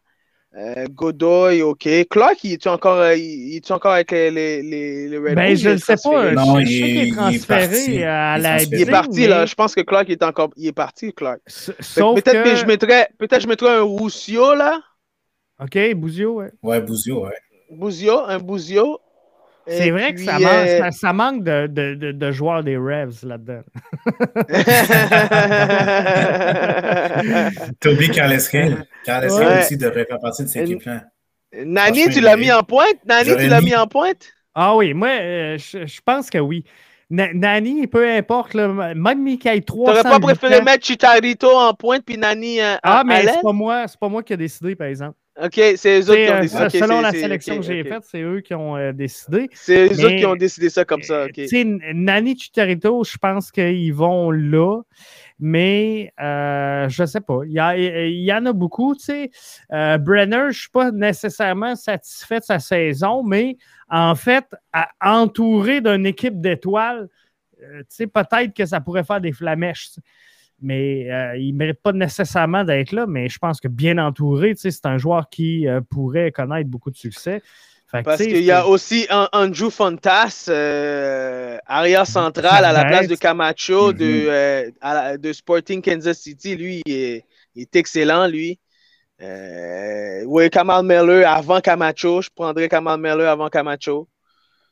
Euh, après ça, même- Le- t'as Lennon qui joue pour Atlanta. Oui, c'est vrai. Ouais. Mhm. Et après ça, en milieu de terrain, euh, le joueur de euh, Los Angeles, là, j'ai oublié son nom, Atuesta. Atuesta. Oui. Ah, très bon choix. ouais. Très bon choix. Ouais, lui, il serait bien aussi. Fait que moi, ça serait ça, je changerais un peu à la place de Godoy, là, puis Camacho. Je changerais ça, puis peut-être je- j'ajouterais aussi un, un Lennon euh, comme un, un arrière-droit à la place de Walden. Lovitz, il fait très bien cette année. Il est excellent. Lovitz, là, il met- moi, je le signe demain matin. S'il me dit je, Demain je veux matin, revenir à. Montréal, euh, c'est sûr, c'est sûr que j'ai un contrat pour. Buchanan, très bon choix, très bon choix. Buchanan, Oui. il, il est en train Mhm. d'avoir une saison de rêve. Clark, malheureusement, il a été transféré, mais on pourrait trouver d'autres gens à la place de Clark facilement. Polido, il joue un très bon, une très belle année aussi. Chicharito Nani, euh, hey, c'est super ça comme 11. Ben, ça serait pas pire. hein. Mais oui, ça serait bien. Ce serait pas pire, en effet. ouais. Je sais pas, il y que vraiment de mais ça, c'est mon opinion. Faut, faut, faut que tu aies beaucoup de gamme et de tam pour te payer un club de même parce que c'est c'est sûr que tu vas péter Ouais, les ça, trois joueurs désignés. Fait qu'à moins d'être Miami, on serait pas capable, on serait pas capable de, de, de, Hey, avec ça. tes Rebs, t'as oublié euh, un Gill, par exemple. Oui, même la panthère, Ouais. euh, Bou, là, Ouais. euh, je pense que ça pourrait, ça, ça pourrait faire euh, de quoi de, de, de vraiment bien. Excellent, ça. J'ai même pas nommé un seul joueur de Portland. Hey, hey, ça va pas, a- ça va pas, ça va pas, Richard? Non? Pas cette année, je pense. Non, hein? Parce que Non, si je regarde dans, dans- dans- dans les meilleurs Non, c'est compliqué. dans, dans les meilleurs marqueurs présentement de la Ligue, si je veux trouver un joueur de Portland, euh, je descends loin. Là. Je descends loin en tabarouette. Ouais, Euh, trouveras pas. non, c'est ça. Je n'ai pas sa première page. c'est ça. Non, ça va, ça le, va le- mal, le mais. premier, le, le premier, c'est à ce prix-là, avec trois Oh. buts. Ok, ouais. Avec trois buts. ok. Mais c'est pas si pas pire parce qu'il est égal à Aquino là. Tu sais, ça Avec se compare bien. Ouais. Puis, Chi- puis Chara, Puis Chara, lui? B- euh, Buchanan, même chose. Chara, je pense qu'il n'a même pas marqué un seul but dans la saison. À- après ça, le deuxième meilleur marqueur de Portland, c'est euh, et, et Bobby. J'ai- Ouais, et Bobby C, ouais, Oh, ça c'est ok. mérité. C'est ça. Fait que lui Mais c'est les blessures aussi qui ont causé euh, un Ça, petit peu c'est le. Ouais, ouais. Qui ont ralenti cette Mais c'est sûr. Mais c'est sûr que si, exemple, tu ramènes Blanco qui va revenir dans comme t'aimes même pas une semaine ou Valérie qui commence à retrouver son rythme, là, ça va, les compteurs vont euh, augmenter pour Portland, mais Ça, moi, je ne vois pas aucun joueur de. Portland faire. Ah, tout à fait. Puis je pense que c'est sûr que là, en ce moment, il n'y a peut-être aucun joueur qui mérite. euh, c'est c'est méchant ce que je veux dire, mais aucun joueur qui mérite peut-être aller au match des étoiles, mais en même temps, c'est bien parce que ça laisse du temps pour eux de se reposer puis avoir une meilleure fin de saison. Mais euh, moi, j'aurais mis aussi, euh, je sais qu'on est un petit peu loin dans le sujet, mais moi, j'aurais mis un joueur comme. euh, comment il s'appelle déjà? Euh, Ah, j'ai oublié son nom. Ah, c'est. Oh mon Dieu. Avec. J'ai oublié, j'ai oublié. Oh mon Dieu, je l'avais sous le bout de la langue. En tout cas, ça va vraiment revenir, mais. Ah, Tati Castellanos, voilà. Ok, oui. Castellanos du côté de NYCFC. Je l'aurais mis. Oui, J'aurais mis il le l'accent mérite. sur. Il le mérite, lui. J'aurais mis l'accent sur les jeunes en général Ah, dans ah, la ouais, c'est ça. Tu l'aurais mis avant Nani. Non, peut-être pas avant Nani, mais je l'aurais mis peut-être sur mon banc pour qu'il embarque après. Mais j'aurais mis Brenner également, mais plus sur mon là, banc. ouais. Mhm. Mais on sait jamais. Mais tu as le choix du commissaire aussi, donc tu as, deux choix du commissaire. Donc on verra ce qu'il va donner comme euh, sélection, mais j'ai bien hâte. hein. Ah, je pense que ça va être, ça va être vraiment intéressant de, de- de suivre ça. Et euh, c'est rare, mais ça me donne euh, l'impression qu'on va avoir une bonne rivalité entre les deux formations cette année. Je pense que la MLS progresse vraiment bien euh, au cours des dernières années. Puis j'ai l'impression que cette année, là, on peut aspirer à de quoi de bien. là. Fait que ça, ça- ça va être le fun, ça va être intéressant à voir ça. Un peu déçu, je ne sais pas si avez-vous vu les gars les, les maillots euh, du match des étoiles? Celui de la Liga Ouais, MX est, est vraiment supérieur à celui de la MLS. Mais euh, Non, en tout cas, moi, c'est c'est mon choix personnel. Euh, je vais essayer de les. les, les- je sais pas Mais si- ça, c'est à chaque année, ils font des maillots recyclés, c'est ça? Euh, je Adidas, pourrais je pense qu'ils font des maillots recyclés pour les. Ben, en les tout cas, All-Stars. euh, ils sont tout en noir, ça c'est sûr. Mhm. Euh, Pour ce qui est de euh, la MLS, ils vont évoluer tout en noir pour cette euh, rencontre-là avec le grand signe Target euh, euh, du commanditaire, puis euh, bien sûr les trois barres là, euh, Adidas. Adidas, ouais. Je ne sais pas si je vais réussir. Non, je ne serais pas capable de trouver le, le maillot, ah, je mais le vois, ouais. Ouais, ouais, je Ah. le vois. En tout cas, il est quand même là, relativement très beau. euh, euh, Liga, je vais essayer de le retrouver pour être sûr. Liga MX, Ouais, si tu vas sur le site de la MLS, All-Star. All-Star. Non, je ne l'ai pas. Je ne suis pas capable de. Ah oui, je l'ai. je l'ai envoyé. Je l'ai. Je vais vous amener ça. Ah, il est beau.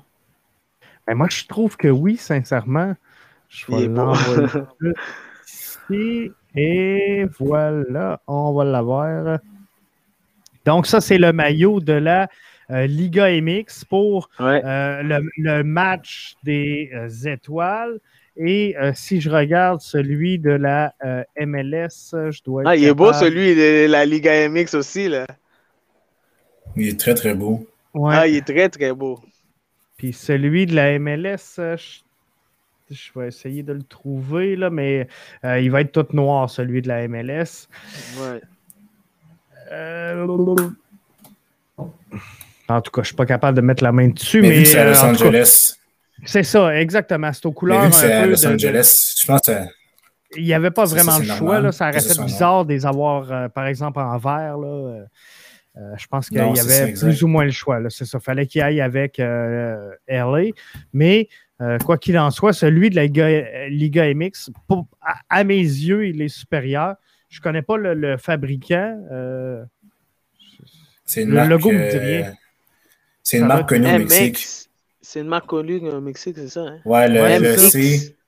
Le, le C, en fait, euh, sur la poitrine, ça, c'est une marque connue au Mexique, mais le, le, le signe de la Liga MX, c'est comme ça. C'est un M ouais, c'est ça. avec un X. Ok. ouais. X, ok. Et puis là, en jaune, c'est Liga. Liga MX, ok. Ouais, C'est ça, c'est ça, exact. exactement. Fait que, ça, ça va être un beau maillot, mais ça va être un grand match. Je pense que ça va être un beau match.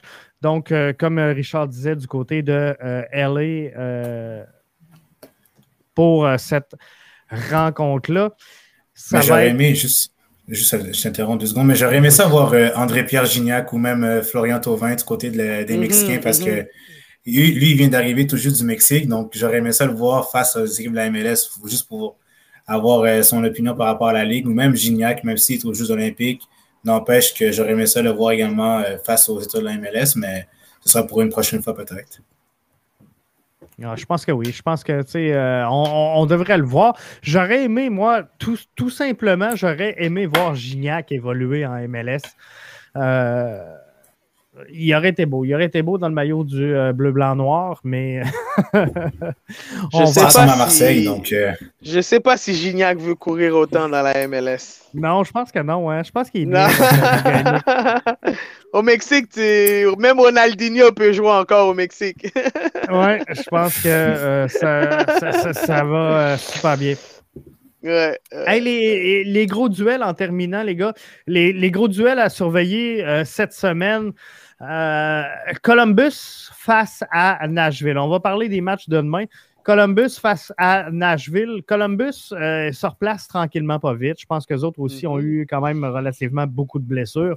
Euh, Nashville, je le disais tantôt, est une équipe qui a progressé énormément. Bon début de saison pour eux autres. Mais personnellement, je crois que Columbus va avoir le dessus. C'est le match se déroule où? À, du côté de Columbus ou à Nashville? Euh, Columbus. Columbus. OK, parce que j'allais dire que si c'était à Nashville, Nashville aurait peut-être eu un léger avantage, surtout parce qu'ils sont très bons à domicile, mais à Columbus, euh, c'est très, très chaud parce que l'ambiance est vraiment électrisante. Donc, je pense que pour euh, Portland, beau lapsus. Euh, Columbus devrait s'en tirer avec les trois points, mais ça va être assez, ça va être assez serré selon moi comme match. Arius? Nashville qui continue à nous surprendre cette année. bon, ben, hein? Ils vont vraiment bien match après match. Et puis, euh, Columbus, on a vu que cette année, qui fait face à beaucoup d'adversité. Puis, tranquillement, oui, qui revient euh, dans la saison. Mais euh, je, pense pour ce match-là, si je mettrais mon argent, je mettrais mon argent sur Nashville. Puis, une équipe qui, est qui a beaucoup de constance, puis qui est qui est solide, organisée défensivement. Et puis, la défensive, en, en plus, ils ont le numéro 10, j'oublie son nom tout le temps. Mouktar. Mouktar est en feu avec son tour du chapeau la semaine dernière. Et puis, euh, donc, c'est une équipe qui va super bien. Puis, en ce moment, ben, euh, on va voir si Columbus va pouvoir arrêter leur séquence. Les Revs face à euh, l'Inter de Miami qui définitivement s'en vont nulle part. Eux autres aussi, je pense que c'est le premier, prochain entraîneur-chef qui, qui va bouger de place. Mais clairement, avec le line-up qu'il y a à Miami, à part Higuain qui pense fumer des cigarettes sur le long de la ligne de touche, il, va falloir, qu'il se passe quelque chose parce que ça ne marche pas du côté de euh, l'Inter de Miami. Les Revs euh, devraient gagner ce match-là. Évidemment. New York City, Montréal. Ça ne sera pas un match facile. Euh, Montréal a gagné le dernier. Euh, peut-être un avantage à tirer pour euh, Montréal du fait que ce soit au Red Bull Arena et, non au Yankee Stadium. Je pense que Montréal est habitué de jouer là. a été domicile temporaire donc pour le CF Montréal. Mais par contre, Jesus Medina qui revient, ça, ça pourrait être difficile pour le CF Montréal. Parce que la dernière fois, il avait joué 8 minutes euh, il n'avait pas eu le temps de faire mal au CF Montréal. Mais là, euh, contre Columbus, euh, il a joué, il a marqué. Il a joué, je pense, 66 minutes. Fait que là, on, devrait le voir là, quelque part entre 66 et, 90 minutes pour cette rencontre-là. Fait que ça, ça pourrait aider le, le, NICFC, mais Montréal va bien. Fait que je vais y aller avec Montréal. Montréal va bien. Moi aussi, je veux, je veux aller avec Montréal, mais c'est un match qui peut être euh, un match piège. Ouais. Euh, Puis mathématiquement, à un moment donné, qu'on le veuille ou non, mathématiquement, CF Montréal vont en échapper un. Ils vont en échapper un. Puis ça, c'est des matchs contre des équipes qui peuvent en échapper. Puis ils n'ont pas eu des super bonnes fiches depuis le début, la rentrée de NYC. Euh, dans cette ligue euh, contre NYC. Euh, je pense qu'il joue à Montréal, c'est ça? Non, à, New York Red Bull. à New York Red Bull. Donc, oh, oh, espérons que bon, le CF de Montréal va garder cette, cette, cette série de victoires et puis va pouvoir aller chercher un 3 points qui va être primordial. Mais en ce moment, NYC a 17 points, le CF a 22 points. Donc, c'est le moment pour le CF de s'éloigner encore plus des équipes qui sont en, bataille de faire les séries. C'est ça, exactement. C'est leur chance de confirmer que c'est un club de série. Voilà, exactement, exactement. Donc, euh, euh, et c'est un match que euh, New York NYC a absolument besoin de gagner parce qu'ils ont un match en main sur Montréal. Donc, s'ils gagnent ce match-là, ils se rapprochent à deux points. Donc, il faut absolument qu'ils gagnent ce match-là. Puis c'est pour ça que je dis que c'est un match qui peut être très, un match qui peut être, qui peut faire très mal au CF de Montréal s'ils font pas attention au NYC. Contrairement à vous, moi, je vois un match nul parce que je sens que les émotions vont être fortes du côté du CF Montréal parce que avec la pression que le, le, le NYCFC ont, sur le CF Montréal, je pense que ça va faire euh, beaucoup de mal au niveau du mental, surtout pour les joueurs. Mais je pense qu'arriver sur le terrain, ça va changer. Mais d'après moi, ça va être une question de gestion encore une fois parce que c'est sûr que si tu joues à l'extérieur, ça va être totalement différent de jouer à domicile.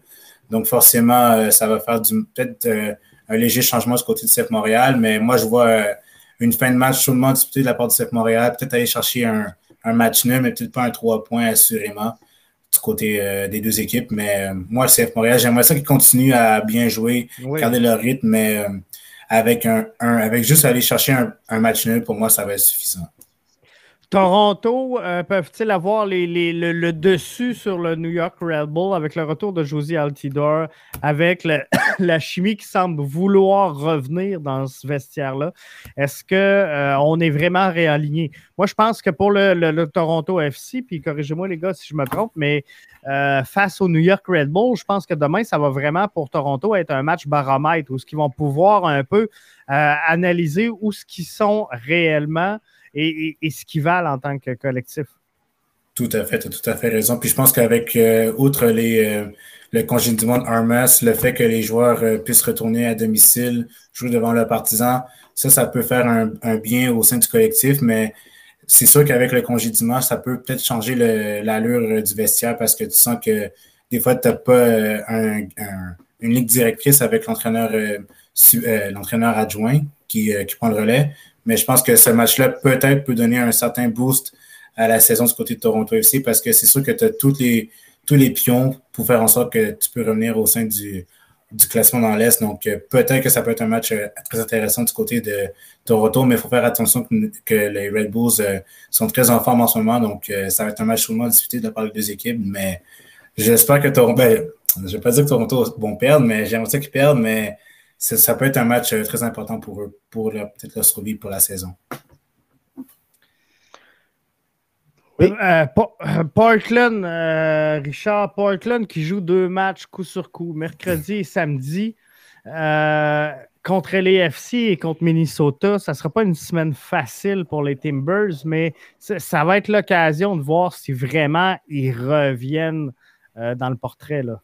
Moi, j'ai pas été convaincu de la du, du, match contre le FC Dallas, malgré les trois points à aller chercher. Mais euh, face au LFC, ça va être vraiment un match très difficile parce que, comme on l'a mentionné, c'est quand même l'équipe qui est cinquième au niveau des power rankings, qui ont trois victoires d'affilée, que Vela, euh, Rossi commencent à marquer des buts.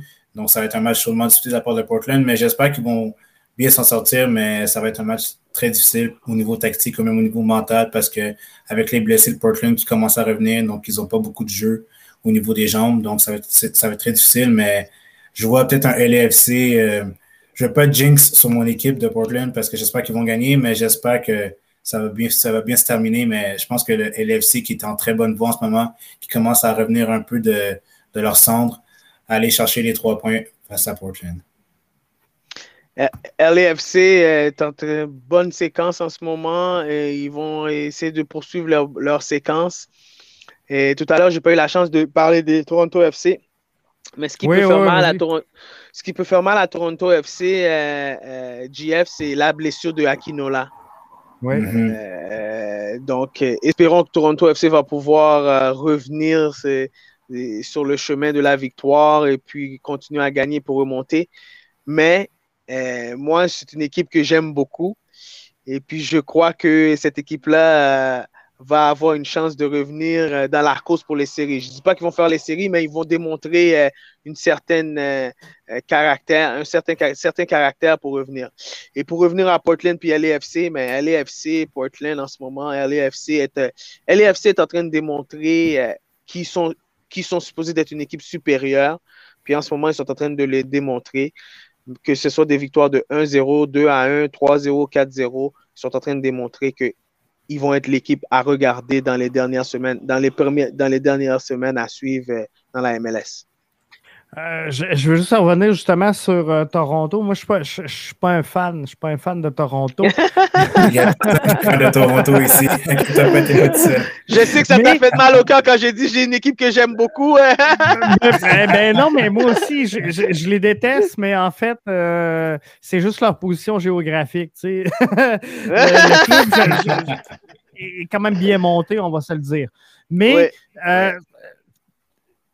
en fin de semaine, je pas une victoire de Toronto face au New York Red Bull. Je vous explique pourquoi. le, Red Bull a un match en main sur euh, le CF Montréal. CF Montréal. S'il gagne, il tombe à deux points. exact. Fait, moi, je pense que Toronto sont trop loin pour venir faire mal à Montréal. Donc, une victoire de Toronto, ça, l'écarte un peu euh, du CF Montréal, le New York Red Bull. Donc, pour ces raisons-là, je vais souhaiter, je, vous promets, chers auditeurs, que c'est la seule fois de la saison. Je, vais, souhaiter, une victoire du euh, Toronto FC. c'est bon, ça, c'est bon, ça. En fin de semaine. Mais dans les matchs qui, euh, donc, pour terminer avec ça, les, matchs qui vont être intéressants également, Orlando contre l'Union, ça, ça risque d'être un gros match. Dans euh, ceux du week-end, c'est un match qui euh, se passe jeudi. Pour moi, euh, en ce moment, Orlando, c'est l'équipe de l'année en ce moment. Je pense que oui. Hein? C'est une des grosses. En, ce moment, c'est une des grosses. Puis Nani continue à nous surprendre.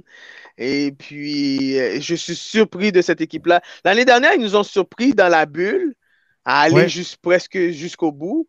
Mais cette année, encore une fois, on voit que c'est une équipe qui, est, qui était prête pour la saison et puis qui continue à, à, nous, à nous jouer du beau football. Et puis, euh, c'est le fun à regarder un Nani, un Mueller euh, et le reste là, qui nous donne du beau football. Puis, ben, si on voit Toronto, si on voit Orlando, puis on regarde Montréal, c'est la même fiche, là. La même fiche. Oui, c'est ça, exactement. Mm-hmm. Mm-hmm. Tout à fait. Mais pour revenir là-dessus, je pense que ça va être un match chaudement disputé. Mais je vois aussi, un peu comme toi, Arius, euh, je suis un peu dans le hype de Nani aussi parce que franchement, Nani, même à son âge, arrive à nous donner des bons ballons, mais des très beaux buts est très, très bon, non seulement sur le terrain, mais à l'extérieur aussi, parce que tu vois que son importance est tellement immense auprès de cette équipe-là. Et que mm-hmm. tu vois que dans les saisons précédentes, Orlando, si je remarque à leur première année d'expansion jusqu'à présent, c'était pas facile. Ça a, été des, ça a été des saisons vraiment médiocres de la part d'Orlando. Mais là, au cours des deux dernières années, tu vois qu'avec le coach euh, Oscar Pereira, tu vois que cette mm-hmm. équipe-là est en bonne voie. Tu vois que c'est une équipe qui est très bien rodée tant défensivement qu'offensivement. Donc, ça va être une tâche difficile pour euh, leurs adversaires, mais je vois Orlando finir avec les trois points durant cette rencontre. Je pense que oui. Mais il faut juste préciser, Arius, le, club de l'année, c'est New England. C'est pas Orlando. Ah, je pensais que tu dire le CF Montréal. Mais... Ah, New England aussi, c'est pas pire aussi. New England, c'est pas pire aussi. Ouais, je pense New England, c'est vrai, c'est vrai, je suis d'accord avec toi. Mais Orlando, Orlando euh, avec les vétérans qu'ils ont et tout. New England, c'est une équipe quand même euh, un, peu plus euh, jeune que Orlando. Mais avec les Nani qui, me sur, qui continuent à surprendre, moi, waouh, waouh, waouh. En terminant. ils ont quand même des Buchanan on ne fera pas le tour des matchs tout au complet parce qu'il y en a énormément. Puis on va avoir en, fin de semaine aussi euh, New England, justement, euh, face à Montréal. Ça, ça va être intéressant. Puis on, va revenir mm-hmm. là-dessus. Mais euh, en, terminant, suivez-vous la Gold Cup parce qu'il y a encore des matchs cette semaine de la Gold Cup. sais, Costa Rica, Jamaïque, c'est présentement. Suriname vient de battre la, la Guadeloupe 2 à 1. Euh, Honduras, Qatar, ça vient de commencer. Normalement, en tout cas, euh, c'était prévu sur le coup de 9 heures, tout comme Panama et, euh, Grenada. Mais il y a encore donc plusieurs matchs là, en fin de semaine. Je pense que le, gagnant du groupe D joue contre le, Salvador mm-hmm. en fin de semaine. Mexico également qui est là. ça, va être intéressant à suivre. Tout à fait. Mais même si tu regardes au, niveau des quarts de finale, si tu prends le Canada, si le Canada passe à, jouer contre le gagnant du groupe C, qui est soit Costa Rica ou Jamaïque, ça va être deux matchs, euh, ça va être un match très enlevant. Personnellement, j'aimerais éviter les Jamaïcains parce que Les Jamaïcains sont très, très bons, ont beaucoup de bons joueurs anglais, dont euh, Leon Bailey qui évolue en Allemagne. Donc, euh, moi, j'aimerais les éviter de, de, de, de, force parce que j'aime pas cette équipe-là. Ben, je les aime pas parce qu'ils sont bons, mais sont très, très, sont, sont très dangereux.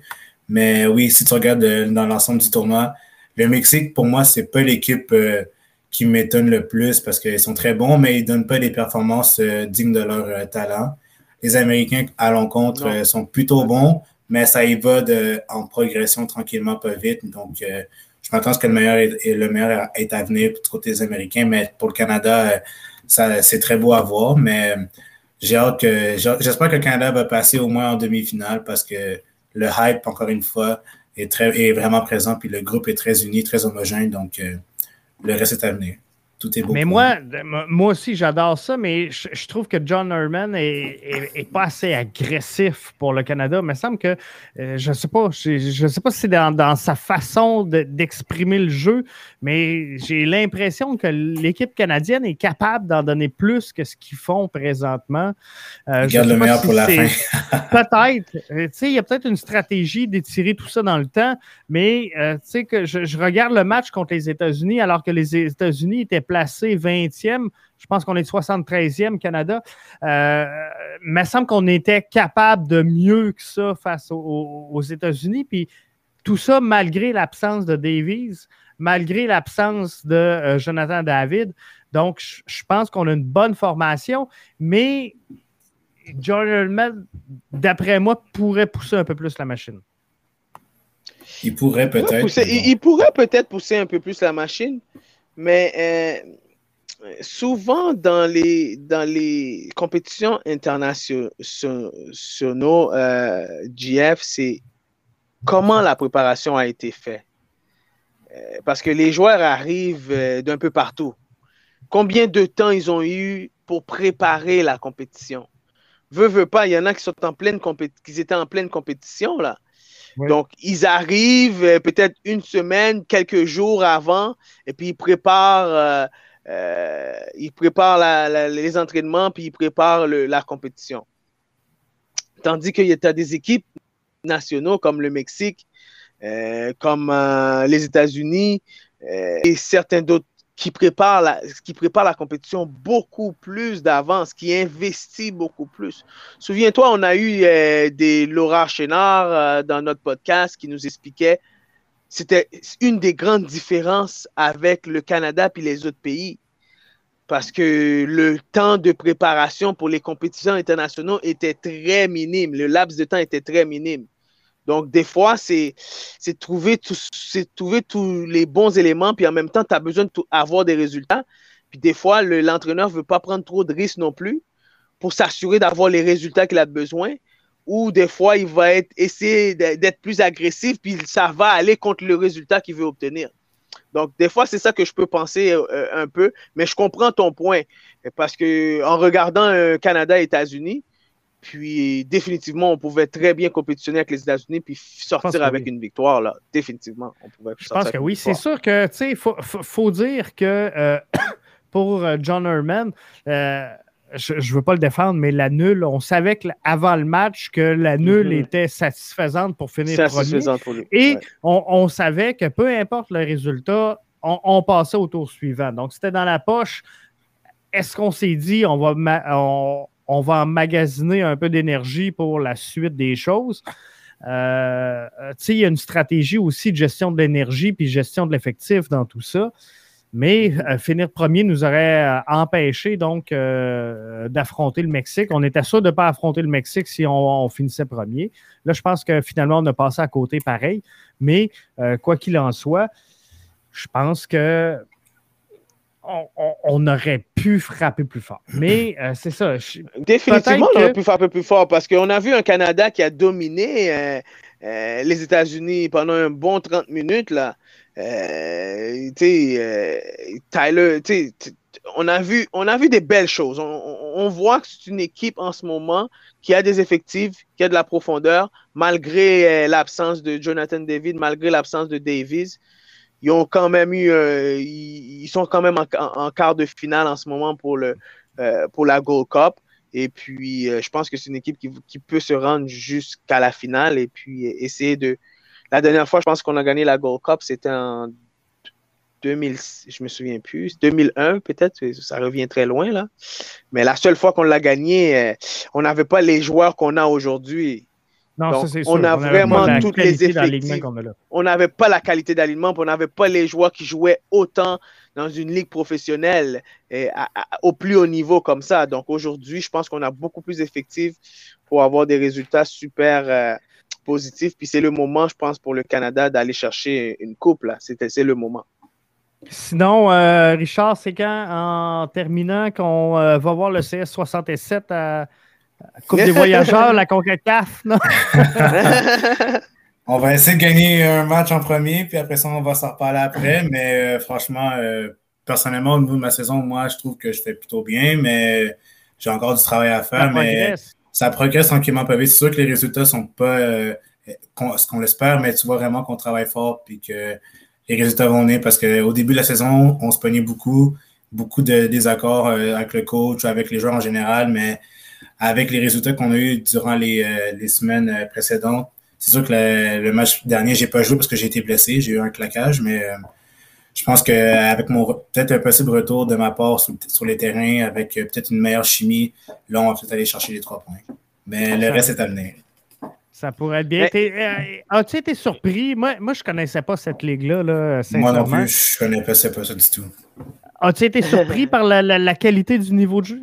Euh, non, parce que franchement, j'ai déjà joué contre des équipes à Montréal, même au niveau collégial, j'ai joué contre des équipes comme Brébeuf, contre Huntsic ou même euh, d'autres équipes du côté du cégep. Mais non, je n'ai pas été surpris, franchement, du niveau. Mais j'avais hâte parce que c'est comme tout nouveau pour moi, parce que étant un gars qui a toujours joué contre des équipes, par exemple, de, la Rive-Sud, comme des équipes de Montréal, je m'attendais à c'était quoi le niveau, mais des, une ligue euh, si bien organisée comme ça, avec un niveau de jeu qui est quand même assez élevé, je me suis dit, OK, ça c'est quand même sérieux. Donc ça se rapprochait un peu plus du niveau auquel que, que j'avais l'habitude de, jouer, mais je n'étais pas surpris au final. Non. Moi, je suis allé, il euh, faut, que je vous compte, mon gars, il joue euh, Senior 3 pour Beauport, puis là, il était mhm. rappelé en, en, PLSQ. En PLSQ.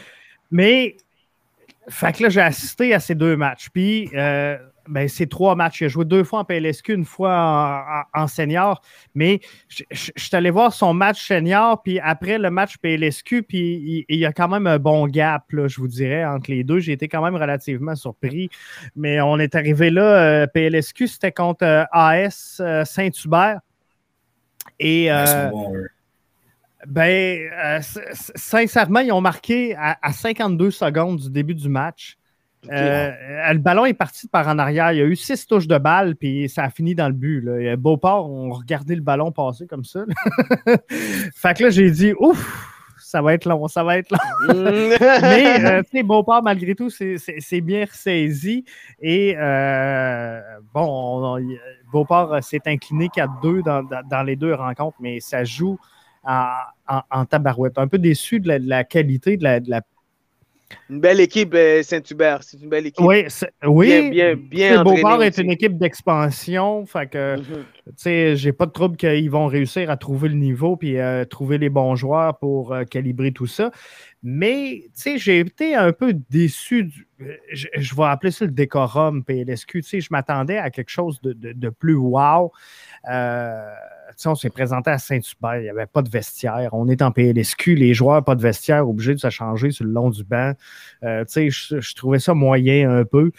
Euh, mais sinon, là, c'est une belle expérience. Sincèrement, là, pour les, jeunes qui veulent monter, qui veulent euh, progresser, c'est tout un niveau de jeu. Fait que c'est le fun de voir qu'on a ça chez nous. Mais Jeff, tu amènes un bon point. Jeff, je m'excuse si je t'interromps. Tu amènes un bon point. Juste, juste question culture. Tu, tu, parlais de tantôt, de culture holistique. Et, puis tu parlais de euh, un AS Blainville qui s'en va jouer euh, au championnat canadien. Puis AS Blainville fait partie de la PLSQ. Ouais. Mais c'est pas acceptable qu'un match de la PLSQ même si on est en, en, situation de COVID ou pandémie, appelez-le comme qu'ils veulent, qu'il n'y a pas de vestiaire. On parle de haut niveau, on parle du plus haut niveau, là. Donc, c'est pas normal qu'il n'y a pas un vestiaire pour la préparation des joueurs, pour la préparation mentale des joueurs, pour le professionnalisme, pour l'éthique de la ligue. Tout ça, c'est pas normal. Donc, en tout cas, mais tu un très bon point, puis je voulais juste rajouter là-dessus. Ben oui, c'est ça.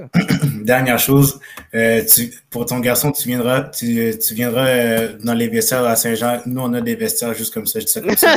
ah ouais? On, on va aller voir. Au stade, au stade, Alphonse, au stade Alphonse Desjardins, je peux te le garantir, il y a des vestiaires. Ils sont très bons. ben, c'est bon à savoir, Richard. Mais, mais, mais là, je, je découvre les terrains, là, parce que moi, tu sais, à la base, je suis un gars de Québec. Euh, là, je suis rendu à Rivière-du-Loup, mais c'est pour moi, là, passer Trois-Rivières, c'est comme. C'est pas Montréal. c'est de l'inconnu, c'est de l'inconnu pour toi. On joue à Montréal. Qu'on joue à, ouais, à, à Montréal, c'est vrai. Saint-Jean-sur-Richelieu, peu importe, on joue à Montréal. Fait que là, là, là, je découvre les différents terrains. Je trouve ça intéressant parce que je ne les connaissais pas tous. C'est pas les mêmes nécessairement que euh, en, Ligue 3 tu sais. Euh, fait que c'est le fun de, de, de, voir tout ça. Puis sincèrement, euh, euh, on jouait que c'était euh, AS, euh, j'ai dit Saint-Hubert. Saint tu sais, sincèrement, des, des, belles installations, par exemple. On est arrivé là. Oui, oui. Ils ont 4-5 terrains. Euh, ouais. Ouais. C'est vraiment bien fait pour ça. Mais c'est ça, il n'y a pas de vestiaire. Puis la Ligue, ben, de la façon que c'est à mancher, c'est que euh, je pense que Saint-Hubert, c'est la municipalité qui fait vivre un peu l'équipe. L'équipe, oui. Euh, puis, tu sais, ça coûte moins cher de payer 50$ d'amende, on va se le dire, euh, par match que tu n'as pas de vestiaire parce que c'est obligatoire en PLSQ. Mais ça coûte bien moins cher de payer 50$ d'amende. C'est obligatoire même dans la Ligue Élite. C'est même obligatoire dans la Ligue Élite. c'est ça. c'est un peu problématique, mais. Euh, tu sais, raison financière oblige, mais ben, on va vivre avec. mais tu sais, c'est toutes des petites choses comme ça que je trouve dommage dans, en PLSQ. Euh, Saint-Hubert j'ose avec un gilet Adidas bleu, c'est correct, là. mais ils n'ont pas le crest de Saint-Hubert, ils n'ont pas rien qui les identifie comme étant euh, un, club de PLSQ. Il y a pas, euh, ils devraient avoir un, crest PLSQ, mais à, tout le moins un, crest de, de, leur équipe. Mais non, ils ont un gilet Adidas là, acheté chez Sport Expert bleu. C'est tout. Il n'y a aucune indication à part le numéro dans le dos. Fait que, c'est toutes des petites affaires comme ça que je trouve euh, qu'au niveau PLSQ, quand on parle de culture et de développement de soccer, on devrait être rendu à un autre niveau en 2021. Ben oui, surtout si on fait face à des équipes professionnelles au niveau du championnat canadien. parce qu'il euh, il y avait du monde. J'étais allé à Beauport, euh, on devait être pas loin de 200 certains, puis ça devait ressembler à ça aussi à Saint-Hubert. Fait que, euh, puis là, tu sais, avec la pandémie, ben, on est limité, puis euh, fait que mm-hmm, je, trouve ça bien, mais tu sais, même chose, Beauport, tu sais, euh, ils ont joué à un club d'un stade intérieur, fait que ils ont joué un, ils ont joué un match dans, à l'intérieur du stade. Fait que, tu sais, c'est tout le temps arrêté parce que le ballon touche le plafond. Il y a un dégagement du gardien de but. Fait que, tu sais, en mhm. PLSQ, ça devrait pas arriver. On devrait jouer des matchs dehors, tu sais. Dehors. Mais je pense qu'on a corrigé le tir parce que euh, Cédric a rejoué après en senior 3A, puis là, le match était à l'extérieur. Fait que, je, je pense que c'est bien. Puis ils ont un terrain flambant neuf en plus, Beauport à l'extérieur. Je comprends pas pourquoi on a joué en dedans. Mais c'est correct. Il n'y a, pas de vent, il n'y a pas d'intempéries. Fait qu'en dedans, c'est sûr, ça va être un bon match. Tranquillement, euh, il faudrait revenir, euh, GF, sur notre culture footballistique. Euh, ça va être important, hein, parce que je veux, qu'on se fasse un podcast, parce que c'est ça, je veux revenir sur la PLSQ. Il y a une couple d'affaires que je veux gratter. Puis euh, mm-hmm. aussi, euh, je t'avais envoyé quelque chose là, sur des joueurs euh, qui, avaient été refusés à cause des, académies. Mais on va se parler de ça. si on ne le fait pas cette semaine, demain, il y a un match, mais peut-être jeudi. Parfait, définitivement. On regarde ça ensemble. Hey, bonne semaine à vous autres, les boys! Hey, super, bonne semaine, guys. On n'a même pas vu le temps passer. Et puis, ah, encore une fois, hein? ben, c'était un plaisir de travailler avec vous. hey, merci. Fait qu'on se revoit la semaine prochaine. Bye bye. Excellent, bye bye. Bye bye. Bye bye.